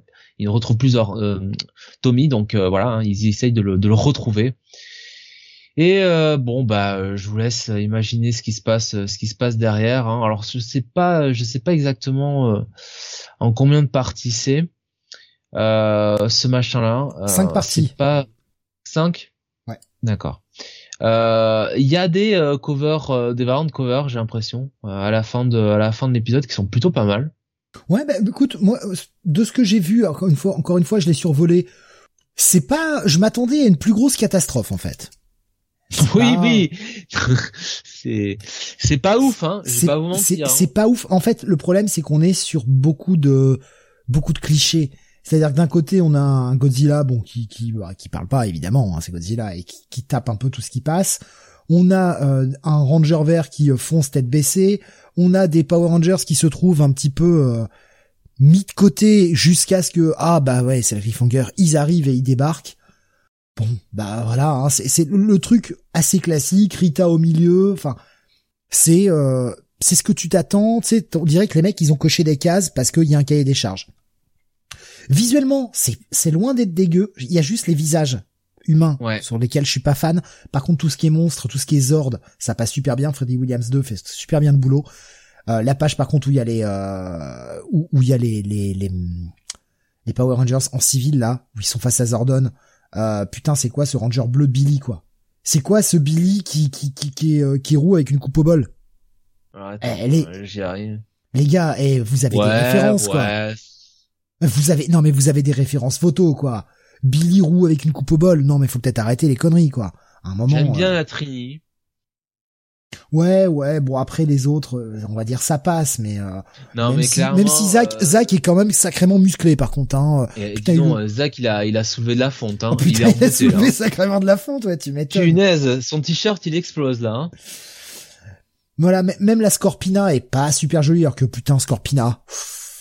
Kimberley, Kimberley a fait du squat aussi. Hein. On remarque euh, qu'il se bien musclé. Oui, Scorpina. Alors préféré, hein, évidemment, euh, euh, pour Scorpina, euh, le ah, c'était le one shot autour du Ranger Slayer qui revenait dans le monde de Dragon où il y a Scorpina qui joue un rôle là-dedans et qui est magnifique dedans. Mais, mais par contre, voilà, dès qu'on est plus sur des visages humains, le reste, franchement, ça fonctionne super bien. C'est vraiment oui, voilà. que ce soit les, les, armures des, des Power Rangers, que ce soit les Zords, que ce soit Godzilla, franchement, c'est super beau. Non, le, le, Godzilla contre le Dragon Zord, ça passe bien quand même. Hein. Ah oui, oui, non, franchement, il y a rien à dire de ce côté-là. Non, non, visuellement, visuellement, ça envoie bien. Il y a vraiment juste les personnages humains. Euh... Et à la rigueur, on n'est pas là pour les personnages humains. De toute façon, tout ce qu'on a envie de voir, c'est des grands Oui. trucs se taper sur la gueule, quoi. Voilà. Bon, euh, Jonathan, est-ce que Rita rencontre Suko? Ouf. Ouf. Ouais. Euh, Rasmus Est-ce que Rita Mitsuko Ouais. Oh Euh, Non, mais j'essaie, j'essaie de, de me mettre au niveau de Steve. Oh Je, je... Mais tu es loin, petit scarabée, tu es très loin Ouais, de mon ouais, niveau. ouais, non, j'y arrive pas là. C'est, c'est, c'est la déprime. Là, là, c'est une blague, euh, c'est une blague euh, enfoirée. euh, Mais c'est de- dommage, c'est dommage de- qu'Elijou n'ait pas été sur ce chat parce que je lui aurais demandé, enfoiré, quoi. Je lui aurais demandé si Jou Kai. Tu vois? Eh ouais. Ah oui. Eh, Ah mais oui, mais oui. Ouais. Ah mais vous pouvez pas test. Je suis imbattable. couvert avec Steve. Hein. Je suis imbattable. Voilà. Ce soir, c'est moi le master de la vanne. Ouais, non, mais c'est, c'est. euh, Rasmus c'est bien le même qui a fait euh, le, le Tortue Ninja, Batman et Injustice Masters of the Universe au dessin. Oui, tout à fait, ouais, c'est bien le, le même euh, le même dessinateur. Alexandre disait le Kaiju, on dirait Edora, le monstre euh, merde fusionné à Gigan. Il y a un petit côté. ouais, la, un petit la, côté, ouais. la meilleure vanne de ce soir, elle est dans le salon Panini. C'est euh, Rasmus qui dit euh, bonsoir, ah Spawn, il y a Violator, etc. Et ça se termine par ah merde, mauvais chat. Oui, et il nous l'a reposté dans le chat en direct quand même. Oui, il, oui, a été, mais il a été beau ça m'a joueur. fait marrer parce que je me dis tiens c'est quoi ces messages que j'ai pas vus dans le salon Panini et, euh, Je me dis mais qui- de quoi il parle hein De quoi il parle Ah, Quel est le lien? Et il a, il a répondu d'ailleurs Rasmus très gentiment en disant salaud. Voilà. Parce que tu l'affiches devant tout le monde. Voilà. Non mais eh ben, j'ai, faites péter les icônes. Alors vous êtes limité maintenant, euh, dernière mise à jour de, de Ah merde, Discord ah la putain, ah c'est con. Comme la semaine dernière, là. on est limité maintenant. C'est nul. Euh, du coup, ce, alors moi je vais pas me donner une note parce que j'ai pas, je l'ai pas lu au complet. Je l'ai vraiment juste euh, feuilleté, survolé. Je voulais voir un petit peu à quoi ça ressemblait. Euh, Qu'est-ce que, quelle note tu vas donner sur ce Godzilla euh, versus Mighty Morphin Power Rangers J'hésite Jonathan entre le check-it et le bon check-it. Hein. honnêtement. Ouais. Bon bah c'est cool. Mais pas, pas beaucoup plus. Hein. Faut être Oui, enfin c'est pas un pass quoi. Voilà, c'est. un- Non, non, non, non. On va rester sur de l'indé. Graph, c'est euh, le comic dont je parlais juste avant le début de l'émission, où j'ai énormément pensé à toi en le lisant.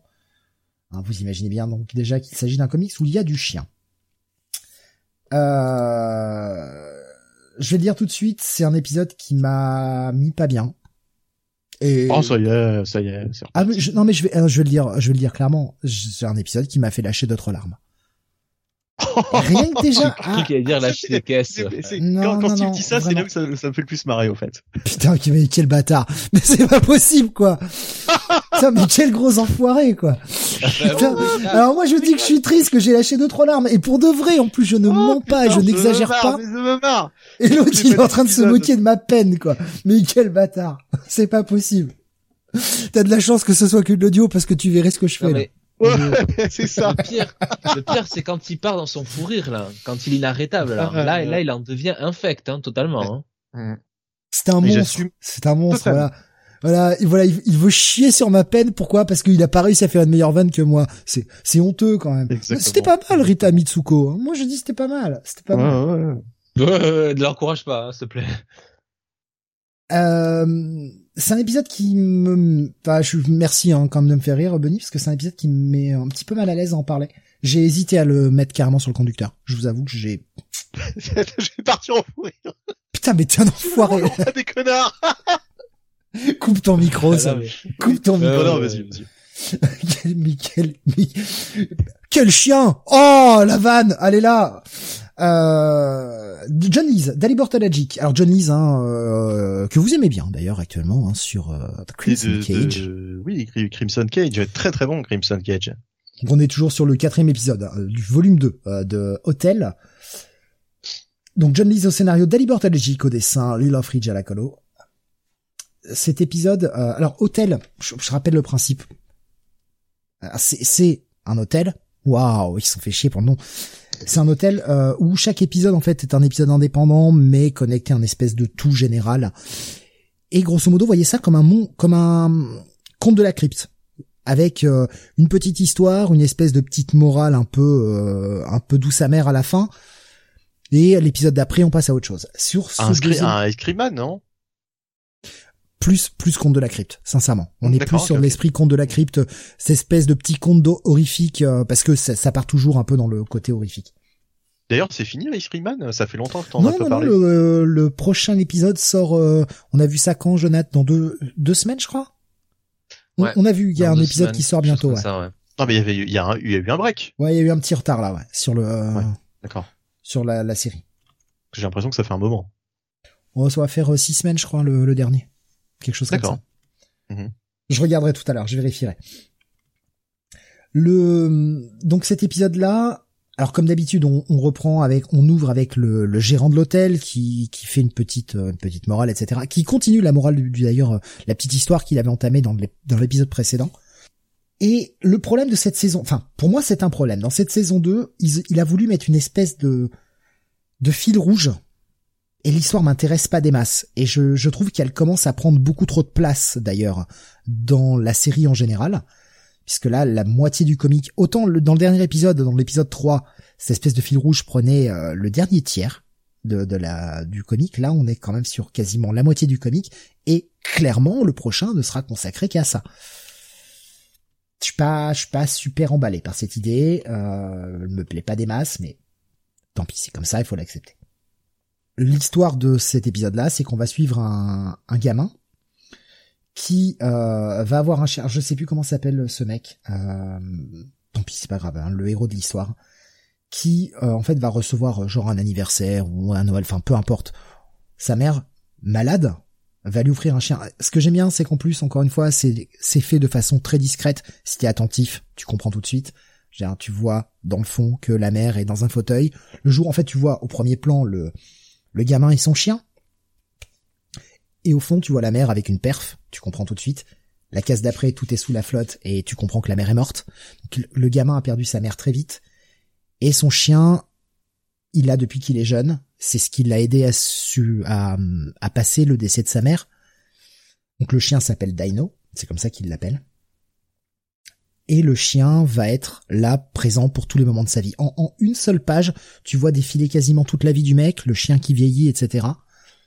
C'est super bien fait il va se marier, et on arrive à un moment surtout où le chien commence le mec, à être... pas le chien. Oui, le, le maître. Mais il y a une petite scène très marrante où, quand il propose à sa, à sa femme de l'épouser, euh, il a mis un panneau autour de, du cou de son chien où il y a écrit euh, "Veux-tu m'épouser?" Et euh, il lui dit le moi dans la phrase, c'est moi, hein, pas le chien, évidemment. C'est des ah, petits trucs En plus, il a le même humour que, que moi, dis donc mais c'est fait, c'est fait sur une case, c'est très mignon, c'est très bien fait. Ça montre aussi la complicité entre le entre le maître et son et son chien. Et la page d'après, tu commences à prendre un petit coup. Je suis désolé, j'ai avoir la voix qui va se serrer un petit peu euh, parce que le chien commence à vieillir et c'est difficile. Il y a plus qu'une seule opération possible pour l'aider. Et le mec va tout tenter. C'est une opération qui va coûter cher. Il faut qu'il traverse le pays pour ça. Et il va s'arrêter parce que le, trajet fait plusieurs jours, il va s'arrêter malheureusement à l'hôtel. Ah. Et on est sur un sur un maître qui est avec son chien qui veut tout faire pour essayer de le sauver, un chien vieillissant. Ça m'a touché particulièrement parce que mon chien vieillit en ce moment et à la fin se rapproche forcément quoi. C'est dur. Franchement, c'est dur. C'est bien écrit mais putain. C'était euh, pas simple à lire. Bon, un pass hein. Donc, coup de cœur émotionnel pour ce numéro, évidemment, mais pas mon coup de cœur de la semaine, ça restera Rogues, évidemment, parce que Rogues est plus punchy, plus une surprise. Mais super épisode. Mais à réserver, euh, à des gens qui ont le cœur pour ça. Alexin, qui, je, je, me permets de, de réchauffer l'atmosphère hein, en, c'est Alexin qui dit Steve en mode dépression. mais c'est ça. Mais cet épisode, pouf, ça a été, euh, ça a été dur. Je suis allé faire un chien après. J'ai passé une demi-heure avec lui à jouer, à le caresser, à, à m'occuper de lui euh, parce que euh, j'en ressentais le besoin, quoi. Mais super. Non, super épisode. Même si ce qui m'a fait chier en plus dans cet épisode, c'est que cette espèce de fil rouge qui me plaît pas trop sur Hotel saison 2 vient parasiter la moitié de l'épisode. Et en fait, je me suis ressenti un peu comme le gars, je peux pas vous dévoiler la fin, euh, parce que vraiment ça embraye, c'est cliffhanger sur le dernier épisode, mais je me suis senti un peu comme le gars qui ne peut même pas avoir la peine, enfin, n'a même pas le temps de, vivre sa peine et sa douleur, parce que c'est parasité par autre chose. Je, je, vraiment, je vous dévoile rien sur la fin de l'épisode parce que je, veux vraiment que vous gardiez le, le côté, euh, le côté surprise, mais ça, c'est ce qui m'a fait chier dans cet épisode. Et je me suis vraiment sens, euh, je me suis vraiment senti comme le personnage principal où finalement tu lui voles son deuil, quoi. Il y a ce côté-là dans cet épisode-là, et t'as même pas le temps de prendre ta peine que, euh, que bah ouais, ça embraye sur autre chose, et en plus une histoire qui me fait chier, qui m'intéresse pas plus que ça, quoi. Donc, euh, non, non, c'est, euh, franchement, l'épisode était, euh, enfin, en tout cas pour moi, après, tout dépend voilà si si euh, si vous n'avez pas forcément un affect important avec les chiens si vous avez pas si vous n'avez pas un chien vieillissant si vous n'avez pas tout ça peut-être que cet épisode vous touchera moins. Moi en tout cas il m'a super touché. Il m'a vraiment vraiment vraiment parlé cet épisode. Donc gros bail évidemment. Mais encore une fois attention l'épisode est pas simple et euh, peut vous mettre dans ouais petit malaise quoi. Petit malaise et euh, mais je j'adore. Spider-Man qui me dit j'ai une belle mère vieillissante Mais euh, oui, ah, c'est pour ça, grave, tu vois, je te le conseille qu'à moitié l'épisode, parce qu'il est, il est vraiment triste. Et en même temps, il y a tellement de beaux moments dedans. Il y a des moments où on se reconnaît, quoi. Voilà, donc euh, bah gros bail. Mais ça reste, euh, ça reste une série plus anecdotique, évidemment. On retourne dans les années 90 maintenant. Bah oui. Les années 90 nous ont-elles quitté vraiment? Eh ben non, puisque c'est le troisième épisode de Ben Reilly Spider-Man. Et oui, et c'est moi en plus. Mais oui. ah bah, bah alors, bah alors, qu'est-ce qui se passe? Pardon, je me euh. marre, excuse-moi, Nico Chris m'a battu. Il nous dit Steve est chien griné. Ouais, Elle est bonne celle-ci, Pardon. Excuse-moi, vas-y Benny, je t'en prie. Oui, ben euh, JMD Matisse au scénario, euh, euh, David Baldeon au dessin, et Israël Silva à la colorisation. C'est la troisième partie de Ben Reilly, Spider-Man. Euh, donc euh, avec euh, deux premiers épisodes qui m'avaient plu mais sans plus. Et là, je trouve que ma foi, ce troisième épisode, j'ai trouvé plus sympa que les deux premiers. Je, trouve que là, JMD Matisse a, a, bien trouvé son rythme. Et j'ai trouvé ces dialogues euh, fort bien, euh, fort bien écrits. Moi, je, je, je, trouve ça très agréable de lire du JMD Mathéis. Et euh, mon grand regret, c'est que JMD Mathéis, on ne lui ait pas donné un titre régulier Spider-Man depuis très longtemps. Parce que là, bon, c'est une mini-série. Hein. De toute façon, il, aura, il va faire cinq numéros et puis terminé. mais vraiment, j'aimerais bien le revoir sur un titre régulier parce que je trouve qu'il est encore. c'est pour, pourtant, hein, il fait partie des, des anciens. Euh, mais il écrit toujours, euh, il a toujours un style très actuel, je trouve, dans sa narration. Je trouve pas ça lourd, quoi. Contrairement à certains euh, anciens auteurs, par exemple du Defalco ou du ou du du enfin ces ces gens-là. Ou du David Michelini. ou du David Michelini, oui, ça peut être assez lourd à lire. Là, je trouve que il est resté, il est resté en, en, phase avec son temps, le père des Mathéis. alors pour ce qui est de l'histoire, bon, on est toujours sur cette intrigue où euh, il y a euh, Ben Reilly qui est attaqué de toutes parts par divers euh, super vilains qui bizarrement semblent tous connaître sa véritable identité. Donc on s'était arrêté sur un face à face avec Lady Hawk, hein, puisque c'est la période où Dr Octopus était mort, tué par Kane, et il avait été remplacé par la fille de Seward Trainer, donc Caroline Trainer, hein, voilà, la, fille de la fille du, du meilleur pote de Ben Reilly. Euh, du mentor de Ben Reilly d'ailleurs, peut-on dire. D'ailleurs, il y a toute une euh, une confrontation, une discussion entre les deux euh, qui, qui, qui rappelle très bien cette cet état de fait. Euh, il va se passer euh, pas mal de pas mal de choses assez étonnantes dans cet épisode. Euh, il va notamment, bon ça on peut le dire, hein, il va il va Craven va faire une apparition. voilà, donc ça va être assez étonnant puisque bah, je vous rappelle que Craven à l'époque aussi, il est mort, hein, il est bel et bien mort. Alors c'est pas totalement une surprise de voir Craven puisque JM Mathéis euh, nous place toujours Craven quelque part dans ses intrigues hein, euh, puisque bah, la dernière chaise de Craven c'était lui hein, de toute façon. On s'en rappelle. Euh, et du coup Ben Reilly va mener son enquête auprès du docteur Kafka. Il va avoir un, suspect qu'il va qu'il va aller visiter à, à Ravencroft.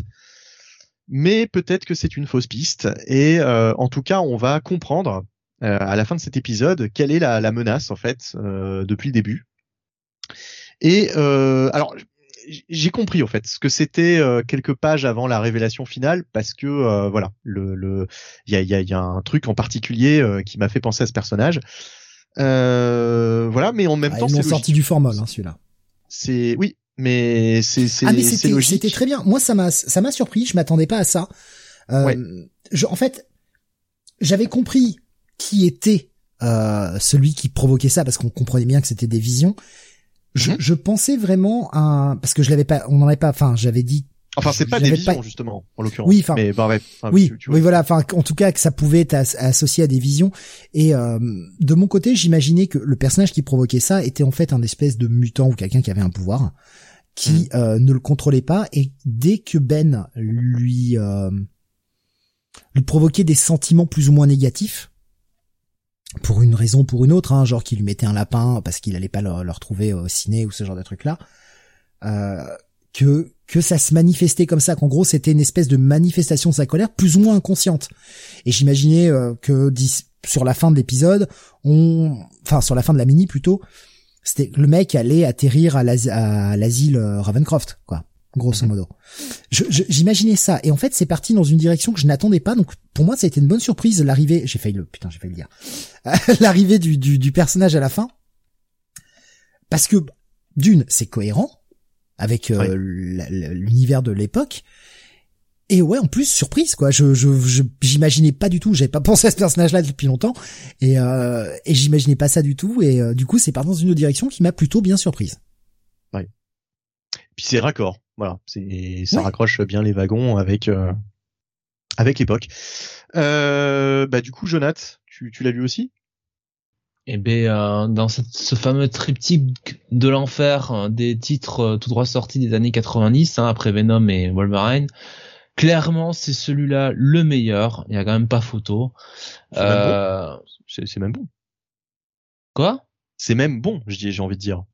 Ah oui, oui c'est agréable quoi lire.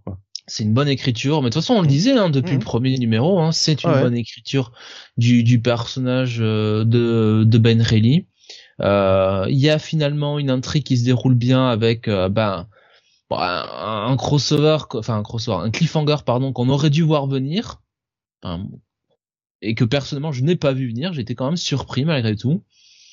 Et franchement, bah il y a pas grand chose à dire, hein, si ce n'est que c'est bien quoi. Alors si, moi j'ai quelque chose à dire parce que moi je suis toujours en train d'ouvrir ma gueule et j'aime pas ça. Euh, en fait, ce que j'aime pas, c'est la colo. Je suis vraiment, vraiment pas fan de la colo sur. Euh... C'est Israël Silva qui colorise et je n'aime pas les tons qu'il choisit. En fait, vraiment. Soit c'est des vieux aplats dégueulasses, on nous met des vieux points au fond. Enfin, en fait, tous ces choix de colorisation, je les, je les, je les aime pas. Donc euh, pas de bol, hein. Mais euh, et puis cette espèce de style euh, de d'apporter un faussement des ombres. Enfin, je sais pas, ça ne fonctionne pas. Et en plus, il a le très mauvais goût de nous faire des fois un espèce de, de détourage là. J'aime pas. C'est vraiment ce qui me gêne le plus dans la mini. Après, moi, ça me tu que l'histoire me, me, me, me porte, euh, bon, euh, voilà, ah je, je fais fi un petit peu. C'est pour être pointilleux, voilà. Hein, c'est vraiment pour être pointilleux. Mais, mais oui, non, mais il y a un côté très euh, trop pastel, trop colorisé, trop. Enfin, il y, a trop de couleurs partout. Quoi. Mais il y, y a une colorisation avec le cul entre deux chaises entre nous. c'est que d'un côté, on veut faire un peu un peu super héroïque, un peu cheap avec des couleurs flashy et en même temps on veut les atténuer et essayer de faire quelques effets et en fait je trouve que le mélange des deux ne fonctionne pas. Mm. Après, ça ne fonctionne pas sur moi. Peut-être que vous vous aimerez. Hein. encore une fois, je, suis pointilleux là-dessus, mais je suis toujours plus pointilleux sur les trucs que j'aime bien, en fait. Donc, euh... Mm. sinon, je voilà, grand chose à reprocher. C'est peut-être un poil verbeux. Si sur cet épisode-là, j'ai eu un peu de mal à rentrer. Euh... En fait, autant les deux premiers épisodes ça allait, mais là celui-ci j'ai eu un peu de mal à rentrer dans la. Bah, j'étais peut-être moins dedans aussi, euh... mais j'ai eu un peu de mal à rentrer dans la, la narration intérieure de Peter, enfin de, de Ben, pardon qui était peut-être un poil verbeuse, pas, pas mauvaise, un poil verbeuse. Voilà. Moi justement, je disais en, préambule que c'est vraiment l'épisode où je l'ai trouvé le, le, plus à l'aise. Oui, j'ai bien entendu. Je trouvais que c'est le plus fluide euh, pour l'instant. Mais euh, non, moi, moi, ce que, ce que je me, ce que je me demande, c'est que je crois que c'est en 5 et là, euh, avec la révélation qu'on a à la fin de ce troisième épisode, je me dis, euh, est-ce qu'il a pas donné la révélation un petit peu trop tôt Finalement, il reste quand même deux numéros. Je pense que va y avoir une, euh, va y avoir un... autre chose, ouais, peut-être. Bah, il y avait, il y avait cette histoire de d'enlèvement. Hein, je sais pas, il y avait un espèce de, une espèce d'enlèvement dans le deuxième épisode. On savait pas trop de quoi il, de quoi il retournait. Euh, à mon avis, on va, on va revenir dessus. Oui, bah oui, obligatoirement. Obligatoirement. Il y a cette, euh, ce, ce, fameux serial killer de je ne sais quoi là, je sais plus quel, quel surnom il a. Le first, date, first date killer. Voilà, c'est ça qui du coup est une autre intrigue. Donc à mon avis, ça va occuper les deux derniers. Oui, oui, bah, voilà, c'est bien possible.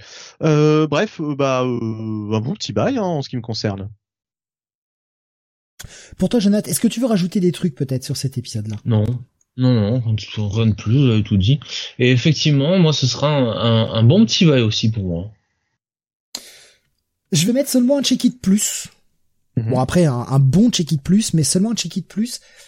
comme j'ai dit, je l'ai trouvé un poil verbeux. Il y a la colo qui m'a un peu sorti du truc, notamment sur certaines scènes d'action, là, les toutes premières rencontres avec Lady, euh, avec Lady Hawk, là, où il y a des, des jeux de couleurs où je suis pas fan.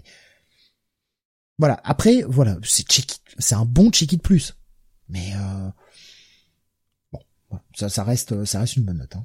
C'est effectivement, euh, comme vous et comme Jonath, c'est le meilleur des années 90 que l'on ait vu. De cette semaine. Jonath. Totalement. C'est ton moment, Jonath. Je suis désolé, je t'ai abandonné ah sur celui-ci, mais je peux plus. Ah, je peux bah plus y aller. Le Joy Operations numéro 5. Oui. Bah, disons le main event de cette émission, hein. pas euh, tout ce qu'il y avait avant, tout ce qu'il y a après, ça ne compte pas. C'est donc écrit euh, toujours hein, par euh, par un génie, Brian Michael Bendis et les dessins de Stephen Byrne. Alors on a quand même euh, une petite, enfin j'ai l'impression qu'il fallait vendre, qu'il faut le vendre. Hein. Dark Horse fait, Dark Horse fait pour le dernier numéro hein, de cette mini-série fait fait tout ce qu'il faut pour pour essayer de vendre puisqu'on a un petit. Ah c'est le dernier. Je pensais que c'était une régulière moi. Oh, ils, sont pas. Je n'aurais pas la fin. Oh, je suis. Non, les mecs, ils ont perdu, ils ont perdu Star Wars, mais ils savent encore lire quand même. Hein. Euh, donc euh, là, il y a quand même marqué euh, entre guillemets, hein, je cite, euh, "Joy Operation is a neon light, techno-modern spectacle, and off to a great start." Et c'est oh, donc apparemment c'est CBR, hein, Comic Books Resource, qui a qui aurait écrit ça dans sa review. J'ai pas souvenir. Hein. voilà, donc. Bon. Mais comment perdre toute crédibilité, quoi? Ouais. Bon. Mais dans, mais dans quel monde? Alors. Sérieux, dans quel univers? Dans quelle réalité ce truc est bien? Alors, figurez-vous quand même que dans ce numéro 5, ce qui est bien parce que c'est le dernier numéro, euh, j'ai presque compris ce que ça raconte. C'est bien. Euh, et en fait, j'ai compris et pas compris. Euh, ah, j'ai compris que j'ai compris que j'ai compris que Joy et Menteuse euh, avaient un bif, que Menteuse se sentait trahir, trahi par euh, par Joy, euh, et que Joy, bon, poussé par euh, cette espèce d'intelligence artificielle qu'on l'avait, qu'on lui avait de force insérée, eh bien, doit arrêter Menteuse pour bah sauver le monde. Hein. Euh, Menteuse a recruté un espèce de samouraï euh, des temps modernes pour affronter Joy, parce qu'apparemment Joy serait une badass dans cet univers, donc première nouvelle. Euh, et donc on a un épisode où finalement euh, Joy affronte le samouraï. Visuellement, c'est pas déplaisant, c'est plutôt bien euh, mis en scène hein, quand même par Stephen Byrne. Hein, ça, je dois lui rendre. Euh, et puis bon, qu'il y a une grosse baston, euh, ça pète de partout. Et puis bon, on arrive à la fin de l'épisode. Donc voilà, Joy a sauvé le monde, hein, elle retrouve sa famille, c'est formidable. On a presque envie de verser une larme. Euh, évidemment, la larme, c'est parce qu'on a lu ça, hein, euh, pas parce que c'était parce qu'il y a de l'émotion. Euh, et donc, on finit sur The End à la fin. Voilà. Donc, je ne sais toujours pas à quelle époque ça se passe. Je ne sais toujours pas quel est le contexte géopolitique de ce truc. Hein, je ne sais toujours pas qui sont ces personnages. Je sais juste que Joy a gagné et apparemment aurait sauvé le monde. Voilà. Donc, c'est un gros pass. Voilà. Et Putain, je viens de regarder la fin, c'est pathétique. Et pour la mini, ce sera un gros pass aussi. Alors, on lit quelques commentaires quand même. Euh, hein, de chez... Apparemment, j'ai l'impression que ça plaît beaucoup. Hein. Euh, certains trouvent que c'est euh, que c'est absolument génial. Je ne sais pas, je sais pas où ils ont vu ça. Euh, voilà. Même un qui écrit quand même d'Angleterre. Hein. Ah, c'est fou. Ouais. Bon. Voilà. Donc passez votre chemin. C'est euh, c'est vraiment très très très mauvais. Ah non mais c'est euh, c'est c'est une horreur ce truc. C'est une horreur. Et le, le pire c'est que là je viens de lire la fin, mais j'ai tellement pas envie de perdre mon temps, même pour la curiosité morbide, à essayer de rattraper les numéros que j'ai ratés. Moi je me suis arrêté aux deux, c'était pas possible d'aller plus loin. Et je et j'ai j'ai déjà de la, de la pitié pour les gens qui vont lire ça en TPB le mal de crâne qu'ils vont avoir à lire ça et notamment le dialogue intérieur entre euh, Joy et sa son intelligence artificielle, voilà. Et prenez du doliprane, hein, ça je peux vous le dire. Hein. Prenez un bon un, bon paquet de doliprane ou d'aspirine, hein, mais euh, Bomas qu'il faut, là, hein. Bomas nous dit Bendis passe plus de temps à écrire de fausses lettres de fans que d'écrire ses comics. ben peut-être. Hein. Ah mais c'est horrible quoi. Enfin, quel mais quel enfer ce truc. Merci Jonathan à toi en tout cas de t'être sacrifié pour la cause. Écoutez, avec un, avec un réel plaisir. Hein. Quelle cause, justement bah, les, les, causes perdues. Il s'est sacrifié pour la cause ouais, perdue. Pense, voilà, c'est ça. Ouais. c'est comme le pain, mais en moins goûtu, quoi. Oh putain, c'est euh, de la thune pour ces 14 mioches, nous disait Alex. Hein. Oui, ouais, c'est vraiment ça, ouais. Essayer de... Bah, euh, il est devenu euh, auteur chez Dark Horse, il fallait qu'il remplisse son part de contrat. Dark Horse l'a dit ouais ok euh, on t'embauche et on va publier tes œuvres mais bon tu nous écris des trucs quoi. Il fait bon bah ok je vais vous écrire un truc. Pour le coup on est déçu que ça n'ait pas été un ongoing nous dit Graf. Est-on vraiment déçu Jonathan, est-ce que tu ne vas pas regretter toutes ces semaines à passer, à, à, passer pardon, à lire Joy Operations? Est-ce que tu ne vas pas avoir un syndrome de manque, un petit syndrome de Stockholm? Non, pas vraiment, parce que je sens que Venom, euh, l'Isol Protector, il euh, y a, y a potentiel. Ah, y a t'as déjà trouvé ton remplaçant Oui, je vois que là, il y a, oh. là, il y a ce qu'il faut, quoi. Ouais. Euh... je pense que je préfère l'Isol Protectors quand même à, à Joy Operations. Parce qu'au moins, c'est pourri. Trop. Non, c'est pourri, mais au moins on comprend ce qui se passe. Ah oui, non, ça, oui, ça, on comprend, on, on sait où on est, quoi. Alexa nous dit, Jonathan, il enchaîne Spider-Man, Joy Operations, la souffrance fait partie de lui. Non, mais euh, pour le coup, euh, bon, même l'arc Beyond, c'est euh, c'est des années-lumière meilleur que ça, hein, donc. Euh... Et après, Liefeld va bien lancer un petit projet avec Tini au scénario. Oh putain, parle pas de malheur, Graf. Ne parle pas de malheur, Graf. Ah non, ah non, non, là. Et bon, ce qui dit Jonathan lit One Piece, donc à partir de là. Ouais, tu vois, ça me fait bailler. Même pas de comeback. Ah ouais, je m'attendais à un comeback. D'ailleurs, en parlant de One Piece, hein, euh, le Manga ouais. City demain, on, on, y reviendra tout à l'heure. Si tu, si tu me connais bien, Steven, t'inquiète pas que j'ai déjà prévu mon affaire de ce côté-là. on va donc euh, approcher gentiment de la fin euh, de cette, euh, cette émission avec l'avant-dernier titre. Pour ce soir, il s'agit de Electra Black, White and Blood numéro 3 sur 4, hein, rappelons-le, mini-série en 4. Avec encore une fois bon, le principe de l'anthologie, hein, c'est du noir et blanc plus une couleur, donc là le blood, le rouge. On a une première histoire écrite par Annocenti, dessinée par Federico Sabatini et euh, colorisé par Mattia Iacono. Je donnerai, euh, on va s'arrêter histoire par histoire, je donnerai les crédits à chaque fois.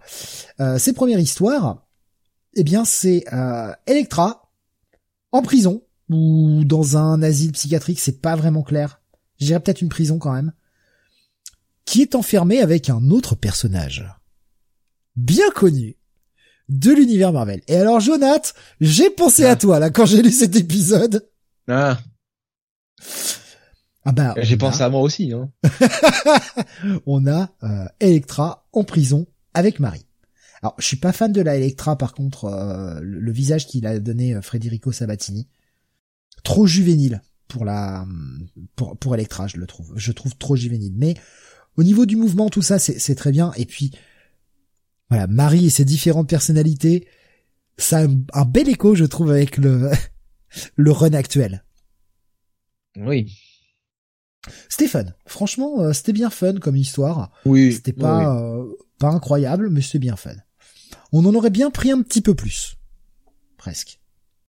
Enfin, déjà, c'était une Marie qui euh, avait le triple de, de l'âge qu'elle avait dans euh, euh, Devil's Reign X-Men numéro 3. Donc, c'était appréciable.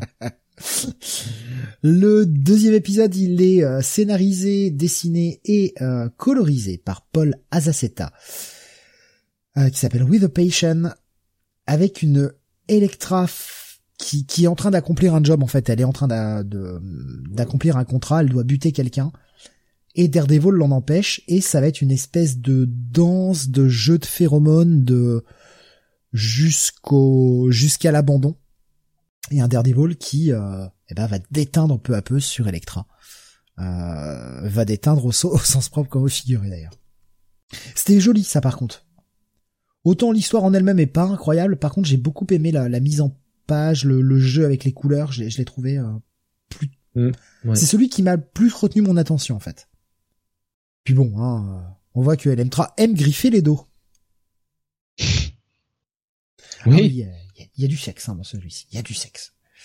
Enfin, la dernière histoire, elle est écrite par David Pepose. Alors j'espère que ça se prononce comme ça, ou Pepose.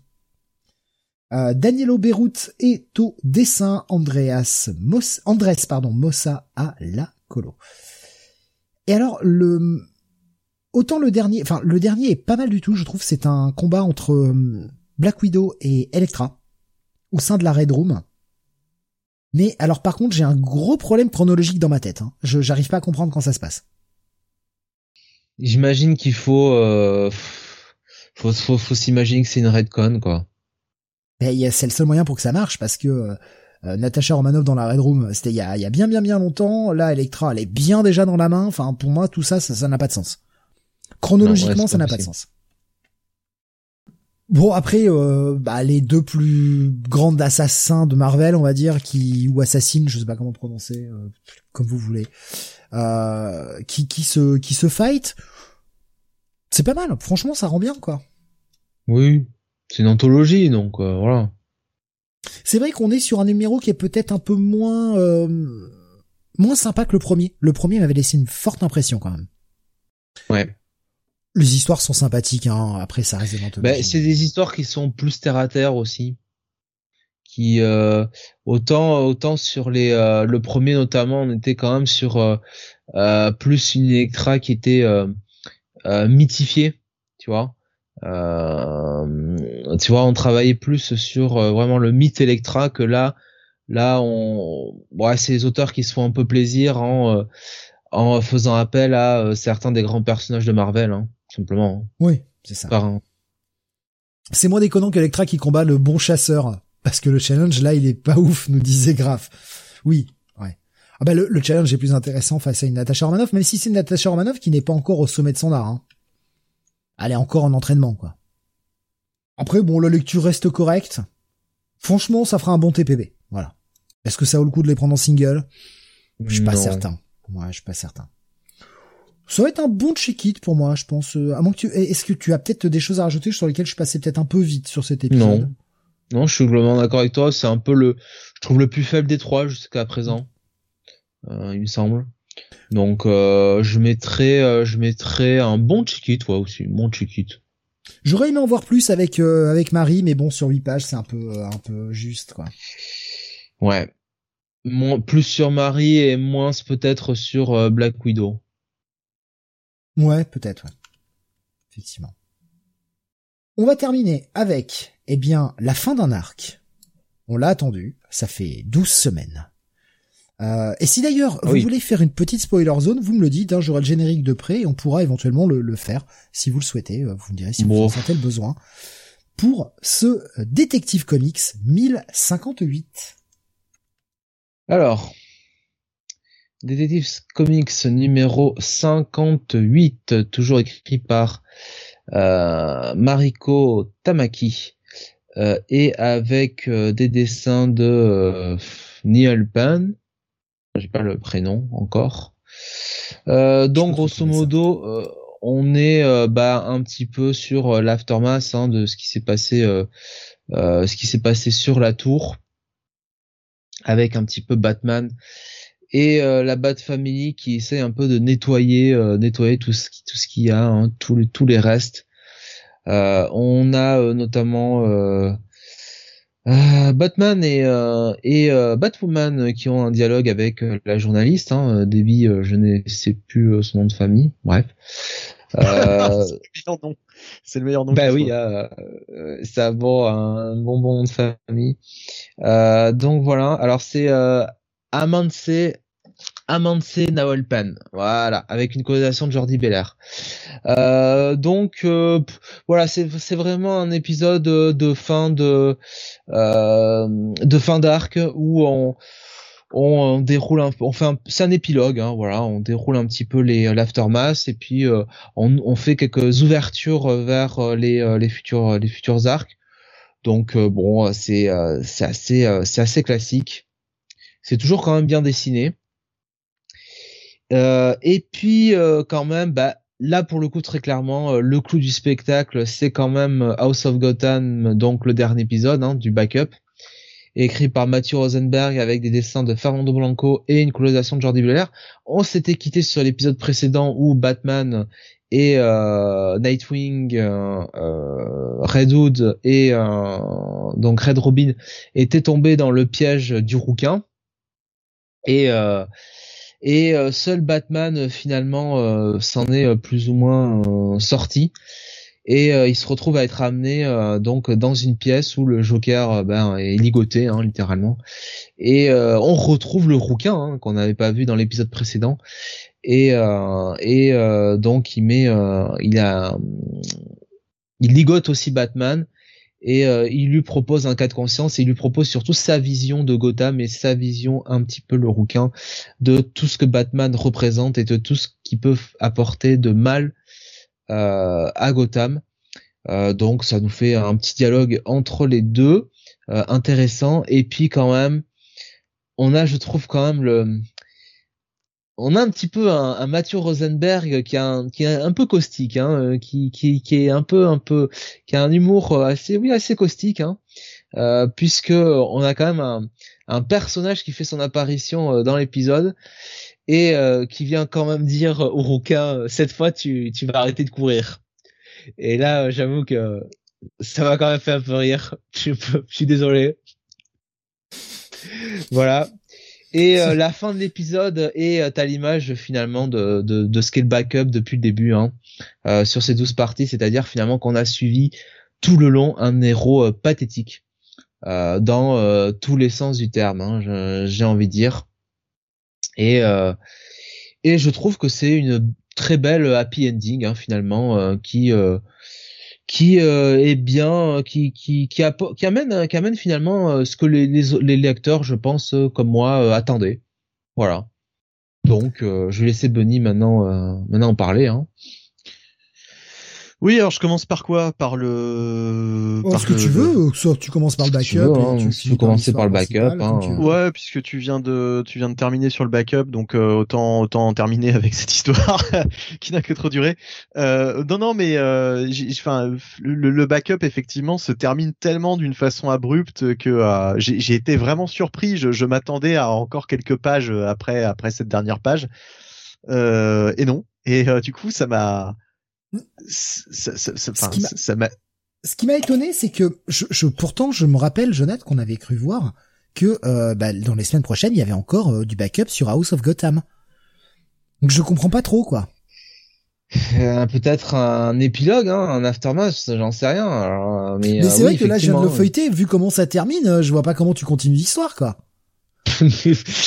Ouais, oui, oui. Non mais il y a, un côté, y a un côté hyper méta j'ai trouvé à ce à ce backup parce que en gros euh, toute l'histoire euh, on le dit à, ce personnage donc euh, tu en gros t'es un personnage que tout le monde va oublier t'es enfin pas un personnage mais t'es quelqu'un que tout le monde va oublier t'es totalement secondaire le le les, vrais héros bah c'est c'est pas toi Enfin voilà et et, euh, et le côté méta, euh, on le retrouve du fait que c'est bah, totalement un personnage effectivement secondaire qu'on va certainement oublier en dehors de, de cette backup.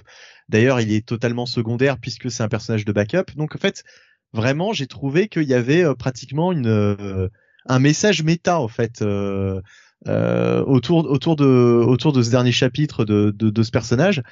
Euh, après, euh, je t'avoue que euh, on a l'impression que euh, Rosenberg ne savait pas tellement comment terminer cette intrigue autour de, de, de ce perso, donc il s'est dit bon bah allez, hop, rideau, on va on va faire la la la, la chute la plus euh, la plus facile possible, mais en même temps euh, en même temps c'est bien pensé parce que je je je, je pensais pas qu'il allait oser en fait prendre cette porte de sortie quoi. Tellement tellement au fait le le destin de ce personnage est vraiment misérable quoi. C'est plus plus plus ça avance, plus on voit que le, personnage devient euh, de plus en plus pitoyable. Et euh, on pensait qu'il allait s'en sortir, qu'il allait avoir une morale à la fin. Et puis euh, c'est comme cet épisode des Simpsons qui se terminait sur un mec dont c'est l'enterrement et tout le monde rigole, tout le monde se fout de sa gueule quoi. Et en fait c'est un épisode où il n'y a pas de morale. Bah là c'est pareil quoi, tu vois, il y a pas la, la morale de l'histoire, c'est que bon non en fait fuck it, il y en a pas. Allez, tu te tais et puis c'est tout quoi. Voilà. T'arrêtes Voilà. de courir le requin. C'est- Mais c'est ça, c'est ça. Donc euh, et, et encore C'est- une c'est fois, ce que dit, c'est ce que dit un personnage. Hein. Moi, je n'invente pas. Hein. mais, mais, mais encore une fois, euh, je trouve que euh, je trouve que c'était euh, plus intéressant et ça m'a plus diverti ce backup que l'histoire principale. Ouais, bah là l'histoire principale, euh, il- je, je trouve que c'est une fin un petit peu, euh, enfin, qui, se termine un petit peu en, queue de poisson, c'est-à-dire il se passe pas grand chose de plus. euh, voilà, euh, c'est une fin assez contemplative. J'ai vraiment pas, j'ai quasiment rien retenu en fait de ce de cette dernière partie. Ils ont résolu le mystère, mais ils ils l'ont déjà résolu en fait. Il y a quelques épisodes de ça. Euh, là, le, bordel à, Arkham euh, bah, est terminé. Euh, donc voilà, et puis on te dit simplement à la fin que bah, le, grand méchant, le grand responsable, c'était pas le Dr Ware, il y avait quelqu'un d'autre. Ça, tu le savais déjà, toi lecteur. Et bon, enfin voilà, il y a pas pas grand chose à en dire, quoi. Ça, ça, franchement, ça me laissera pas un souvenir mémorable. Quand on pense qu'on commençait vraiment sur des premiers épisodes qui étaient assez, euh, comment dire, assez spectaculaires et qui auguraient vraiment d'un arc euh, assez euh, assez bon. Euh, arrivé à la moitié, en fait, tu sais, euh, tu sais ce qui s'est passé à Arkham, tu comprends le truc et euh, à partir de là, ça, il y avait quasiment plus d'intérêt, quoi, en fait. C'est très vite, ça s'est essoufflé, quoi, à mi-parcours cette cette cette série, enfin cette cet arc-là. Il y avait justement euh, euh, Alexin euh, qui nous disait euh, concernant le backup euh, par rapport au, au fait, enfin par rapport à la fin et par rapport au rouquin, il faisait la vie du rouquin en même temps. Il a pris cher frame 1, orphelin, prison, SDF. C'est vrai que oui, ça a été une longue descente aux enfers. Je vois pas trop de réactions concernant par contre l'histoire principale, si ce n'est que Alexin nous disait la cover est dégueulasse. Je suis entièrement d'accord. La cover est horrible de cet épisode avec cette espèce de, en plus d'écriture dessus en écrit en, en, en or là avec un, une espèce de stylo girly or. C'est dégueulasse, c'est illisible. Franchement, euh, si on devait faire un award des pires covers de l'année, déjà celui-ci il a une place hein, dans les nominés. Je crois que c'est la cover la plus moche de, de l'arc. Ouais. Ouais, ouais, bah écoute, euh, euh, ouais, bah rien de plus, euh, rien de plus à ajouter. Est-ce que vous donc, voulez faire un petit bout de spoiler zone euh, pour euh, pour cette fin d'arc ou Bah. est-ce que ça ne le mérite même pas? Non, non, non, franchement, euh, franchement, il y a, il y a Non, pas besoin. Il y a pas besoin. Et puis, euh, si en plus on spoil euh, vraiment le, le- la fin, en tout cas du, du backup, euh, c'est c'est tout tout l'intérêt s'envole. Donc bah, non non non non mais euh... la spoiler zone hein, les gens qui veulent. Non non mais justement justement non mais justement on va on va on va garder euh, on va garder autant que faire se peut on va garder ça euh, secret. Euh, Parce qu'il n'y a pas grand chose à raconter de toute façon donc. Euh. Ouais, ouais non franchement et puis ça, ça le mérite pas on va pas perdre de temps là-dessus. Pour avoir feuilleté l'ensemble de l'épisode, en plus il y a beaucoup de gros splash, il y a beaucoup, enfin peu de, de dialogue. Je parle pas de, du backup, je parle de, de l'épisode principal. Mmh. Ouais non bah tout à fait. Ouais. Mmh. Ah, c'est le bah, bordel un peu suit, 4 euh, ou 5 minutes montre en main, quoi. Ouais, bah c'est un peu le problème de cette de cet arc euh, qui qui voilà qui qui n'a pas su euh, rebondir après après une première moitié qui était intrigante. Je trouve qu'à partir de l'épisode 7 c'était assez ennuyeux quoi. bon. Ah, on aime bien les splash, on met des coups de poing. Hein. Ça dans cet épisode on aime bien. Ouais, ouais. Bon, enfin voilà. Et puis euh, surtout, on avait des premières parties euh, dessinées par Ivan Rice, quoi, qu'on n'a jamais retrouvé finalement. Moi, je pensais qu'ils allaient revenir pour la fin et euh, même pas. Donc graphiquement, c'était pas mal, mais mais voilà, quoi. On a quand même, ils ont quand même mis la barre très haut au début et puis après, ça a été pour nous appâter, mais ils ont pas su conserver la conserver le cap, quoi. donc, check it. Voilà, pour cette dernière partie dans l'ensemble, check it. Ouais, oui, oui, un check-it et euh, pour l'ensemble, écoute, euh, moi je mettrais quand même un petit bail hein, pour l'ensemble. Euh, moi, alors pour l'ensemble, je mettrais un check-it plus, mais un petit bail pour le pour le pour le backup. C'est-à-dire que le backup pris séparément, ça fait quand même une histoire une histoire assez assez intéressante, quoi, je trouve. Si ça se trouve, l'épisode qu'on a vu, on n'a pas, on n'a pas vraiment regardé, Jonathan, mais c'est juste un épisode de 80 pages qui refait tout le backup en un seul numéro, quoi. C'est peut-être ça, en fait. Oui. DC, avec DC, on n'est pas prêt. Enfin, ils sont prêts à tout. Hein. Je, je, me demande Mais c'est peut-être, c'est peut-être, en fait, euh, c'est peut-être un, un tie où justement on, on, voit le rouquin euh, prendre des mandales par euh, Pyrovol, enfin par tout le monde, par tous les autres méchants de, de la galerie de, de Gotham, parce qu'il en reste hein, qui lui ont pas mis des tartes. Hein. Je pense qu'on pourrait le voir euh, se faire défourailler par par Azal Ghul. Hein. Ça, ça, ça conviendrait tout à fait hein, à la teneur de, de cette mini-série. Hein. Le bat rouquin. C'est euh, un, nouveau titre. C'est plutôt la, la rouquin là pour le coup. Non, mais voilà. Euh, écoute, moi je retiendrai, euh, je retiendrai plus le backup effectivement que le que la série principale euh, sur cet arc. Euh, reste à voir si on l'aura en VF. Je j'en sais rien. on verra. Bon, mais ça pourrait déjà détective, hein, donc oui, le publieront. Hmm. Un détective a déjà commencé à sortir en librairie. non, non, mais ce que je veux dire, c'est que le backup est, le backup est totalement, ah euh, euh, totalement, euh, comment dire, n'a strictement rien à voir avec ce que fait euh, Mariko Tamaki, quoi. Bon après, Matthew Rosenberg, c'est un nom qui vend, non? Je sais pas, j'en sais rien. Non, mais je sais pas. Honnêtement, je pense qu'il n'y a pas vraiment d'attente particulière autour de, de Matthew Rosenberg. Disons que c'est un, c'est un faiseur quoi. C'est un bon compteur euh, bon euh, sur certaines sur certaines séries euh, ça va hein, il a pas fait que de la daube quoi. Il s'était chié sur sur les sur les ah bah, X-Men au début. Oui, oui, mais mais après en fait ce qu'il a fait dans un second temps sur les X-Men c'était pas si mal hein c'était pas si mal en fait après après la la, la saga calamiteuse avec le retour de, de X-Men qui était très mauvaise ce qu'il avait fait avant Oxepox moi je trouvais ça pas si mal quoi il y avait une bonne remontée en tout cas, pour ceux qui euh, en ont marre hein, d'acheter chaque semaine le mm. Detective Comics, eh bien sachez que ça reprend son rythme mensuel. Le prochain numéro de Detective Comics sortira le 26 avril. Euh, enfin, un mensuel, il euh, y en a pas deux par euh, par mois? Non, le prochain Detective Comics sortira le 26 avril. D'accord. Ok. Tant mieux. Tant mieux. C'est trop. Et d'ailleurs, ce sera Mariko Tamaki, hein, toujours au scénar, et on aura un backup écrit par Synagris. Ok, bah, non, et, le suivant, mais, et, je viens de vérifier, hein, le, le 1060 sortira le 24 mai, donc on repart vraiment sur un rythme mensuel. D'accord, ok, ok. Tant mieux, tant mieux. Et le retour de Mora au dessin, euh, pas prévu euh, de ce que j'ai vu. Bah, de toute façon, déjà, Mora, il est occupé sur Superman Batman, donc... Euh... Et qui reste avec, avec Mark Waid, c'est très bien. Euh, bah écoutez, on, a fini. Euh, donc euh, check it, euh, check it pour ce numéro, check it plus, je crois pour pour toi, Jonathan, pour ce numéro, ou check it tout court? J'ai un doute maintenant. Euh, non, euh, non, non, Check It Plus et euh, un bail pour, et un bail pour euh, l'ensemble de, de l'arc Ouais. et pour Bunny un check it pour l'ensemble de l'arc. Voilà, avec un bail euh, pour l'ensemble du backup. Voilà, c'est un peu complexe, mais euh, comme le backup est totalement euh, indépendant de ce qui se passe dans le dans l'arc principal, euh, moi ce backup m'a quand même bien plu dans l'ensemble.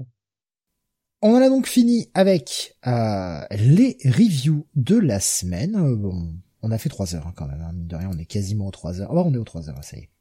Non, Ouais, trois ouais. heures. Donc, On euh, au début, petit au début, quand j'ai j'ai commencé à, à, à rentrer un petit peu euh, euh, les titres de la semaine, et tout, je me suis dit ah putain, on aurait peut-être dû faire une rétro review. Et après, j'ai vu que ça s'est étoffé, j'ai fait mais Euh, bon, bon, finalement, euh, trois heures, c'est pas mal. Euh, eh bien, c'est la, la fin de notre 577e, mais on va faire euh, ce qu'on nous a proposé en début d'émission, le What's Next, qui si vous avez prévu pour la semaine, qu'on reparlera dans le WhatsApp la semaine prochaine. Ah, J'en ai aucune, alors là j'en ai aucune j'ai rien prévu. c'est ça le non, problème. mais non, alors t'es gentil, euh, tu, tu nous finis l'émission euh, gentiment, hein, en nous faisant le programme euh, donc déjà de demain. hein, tu nous plugs le Manga City s'il te plaît, et les émissions de la semaine prochaine. Le What's Next, euh, je, je ne sais pas comment ils appellent ça. Au revoir et bonsoir. Hein, le, salut. le- hein. le What's Next, de toute façon, moi, pour moi, j'ai boulot, boulot, boulot et boulot, donc bah pff, rien de temps de faire entre temps. Euh, mais on a bientôt, euh, bientôt le, le week-end prochain, en tout cas, on aura du, du catch, du WrestleMania.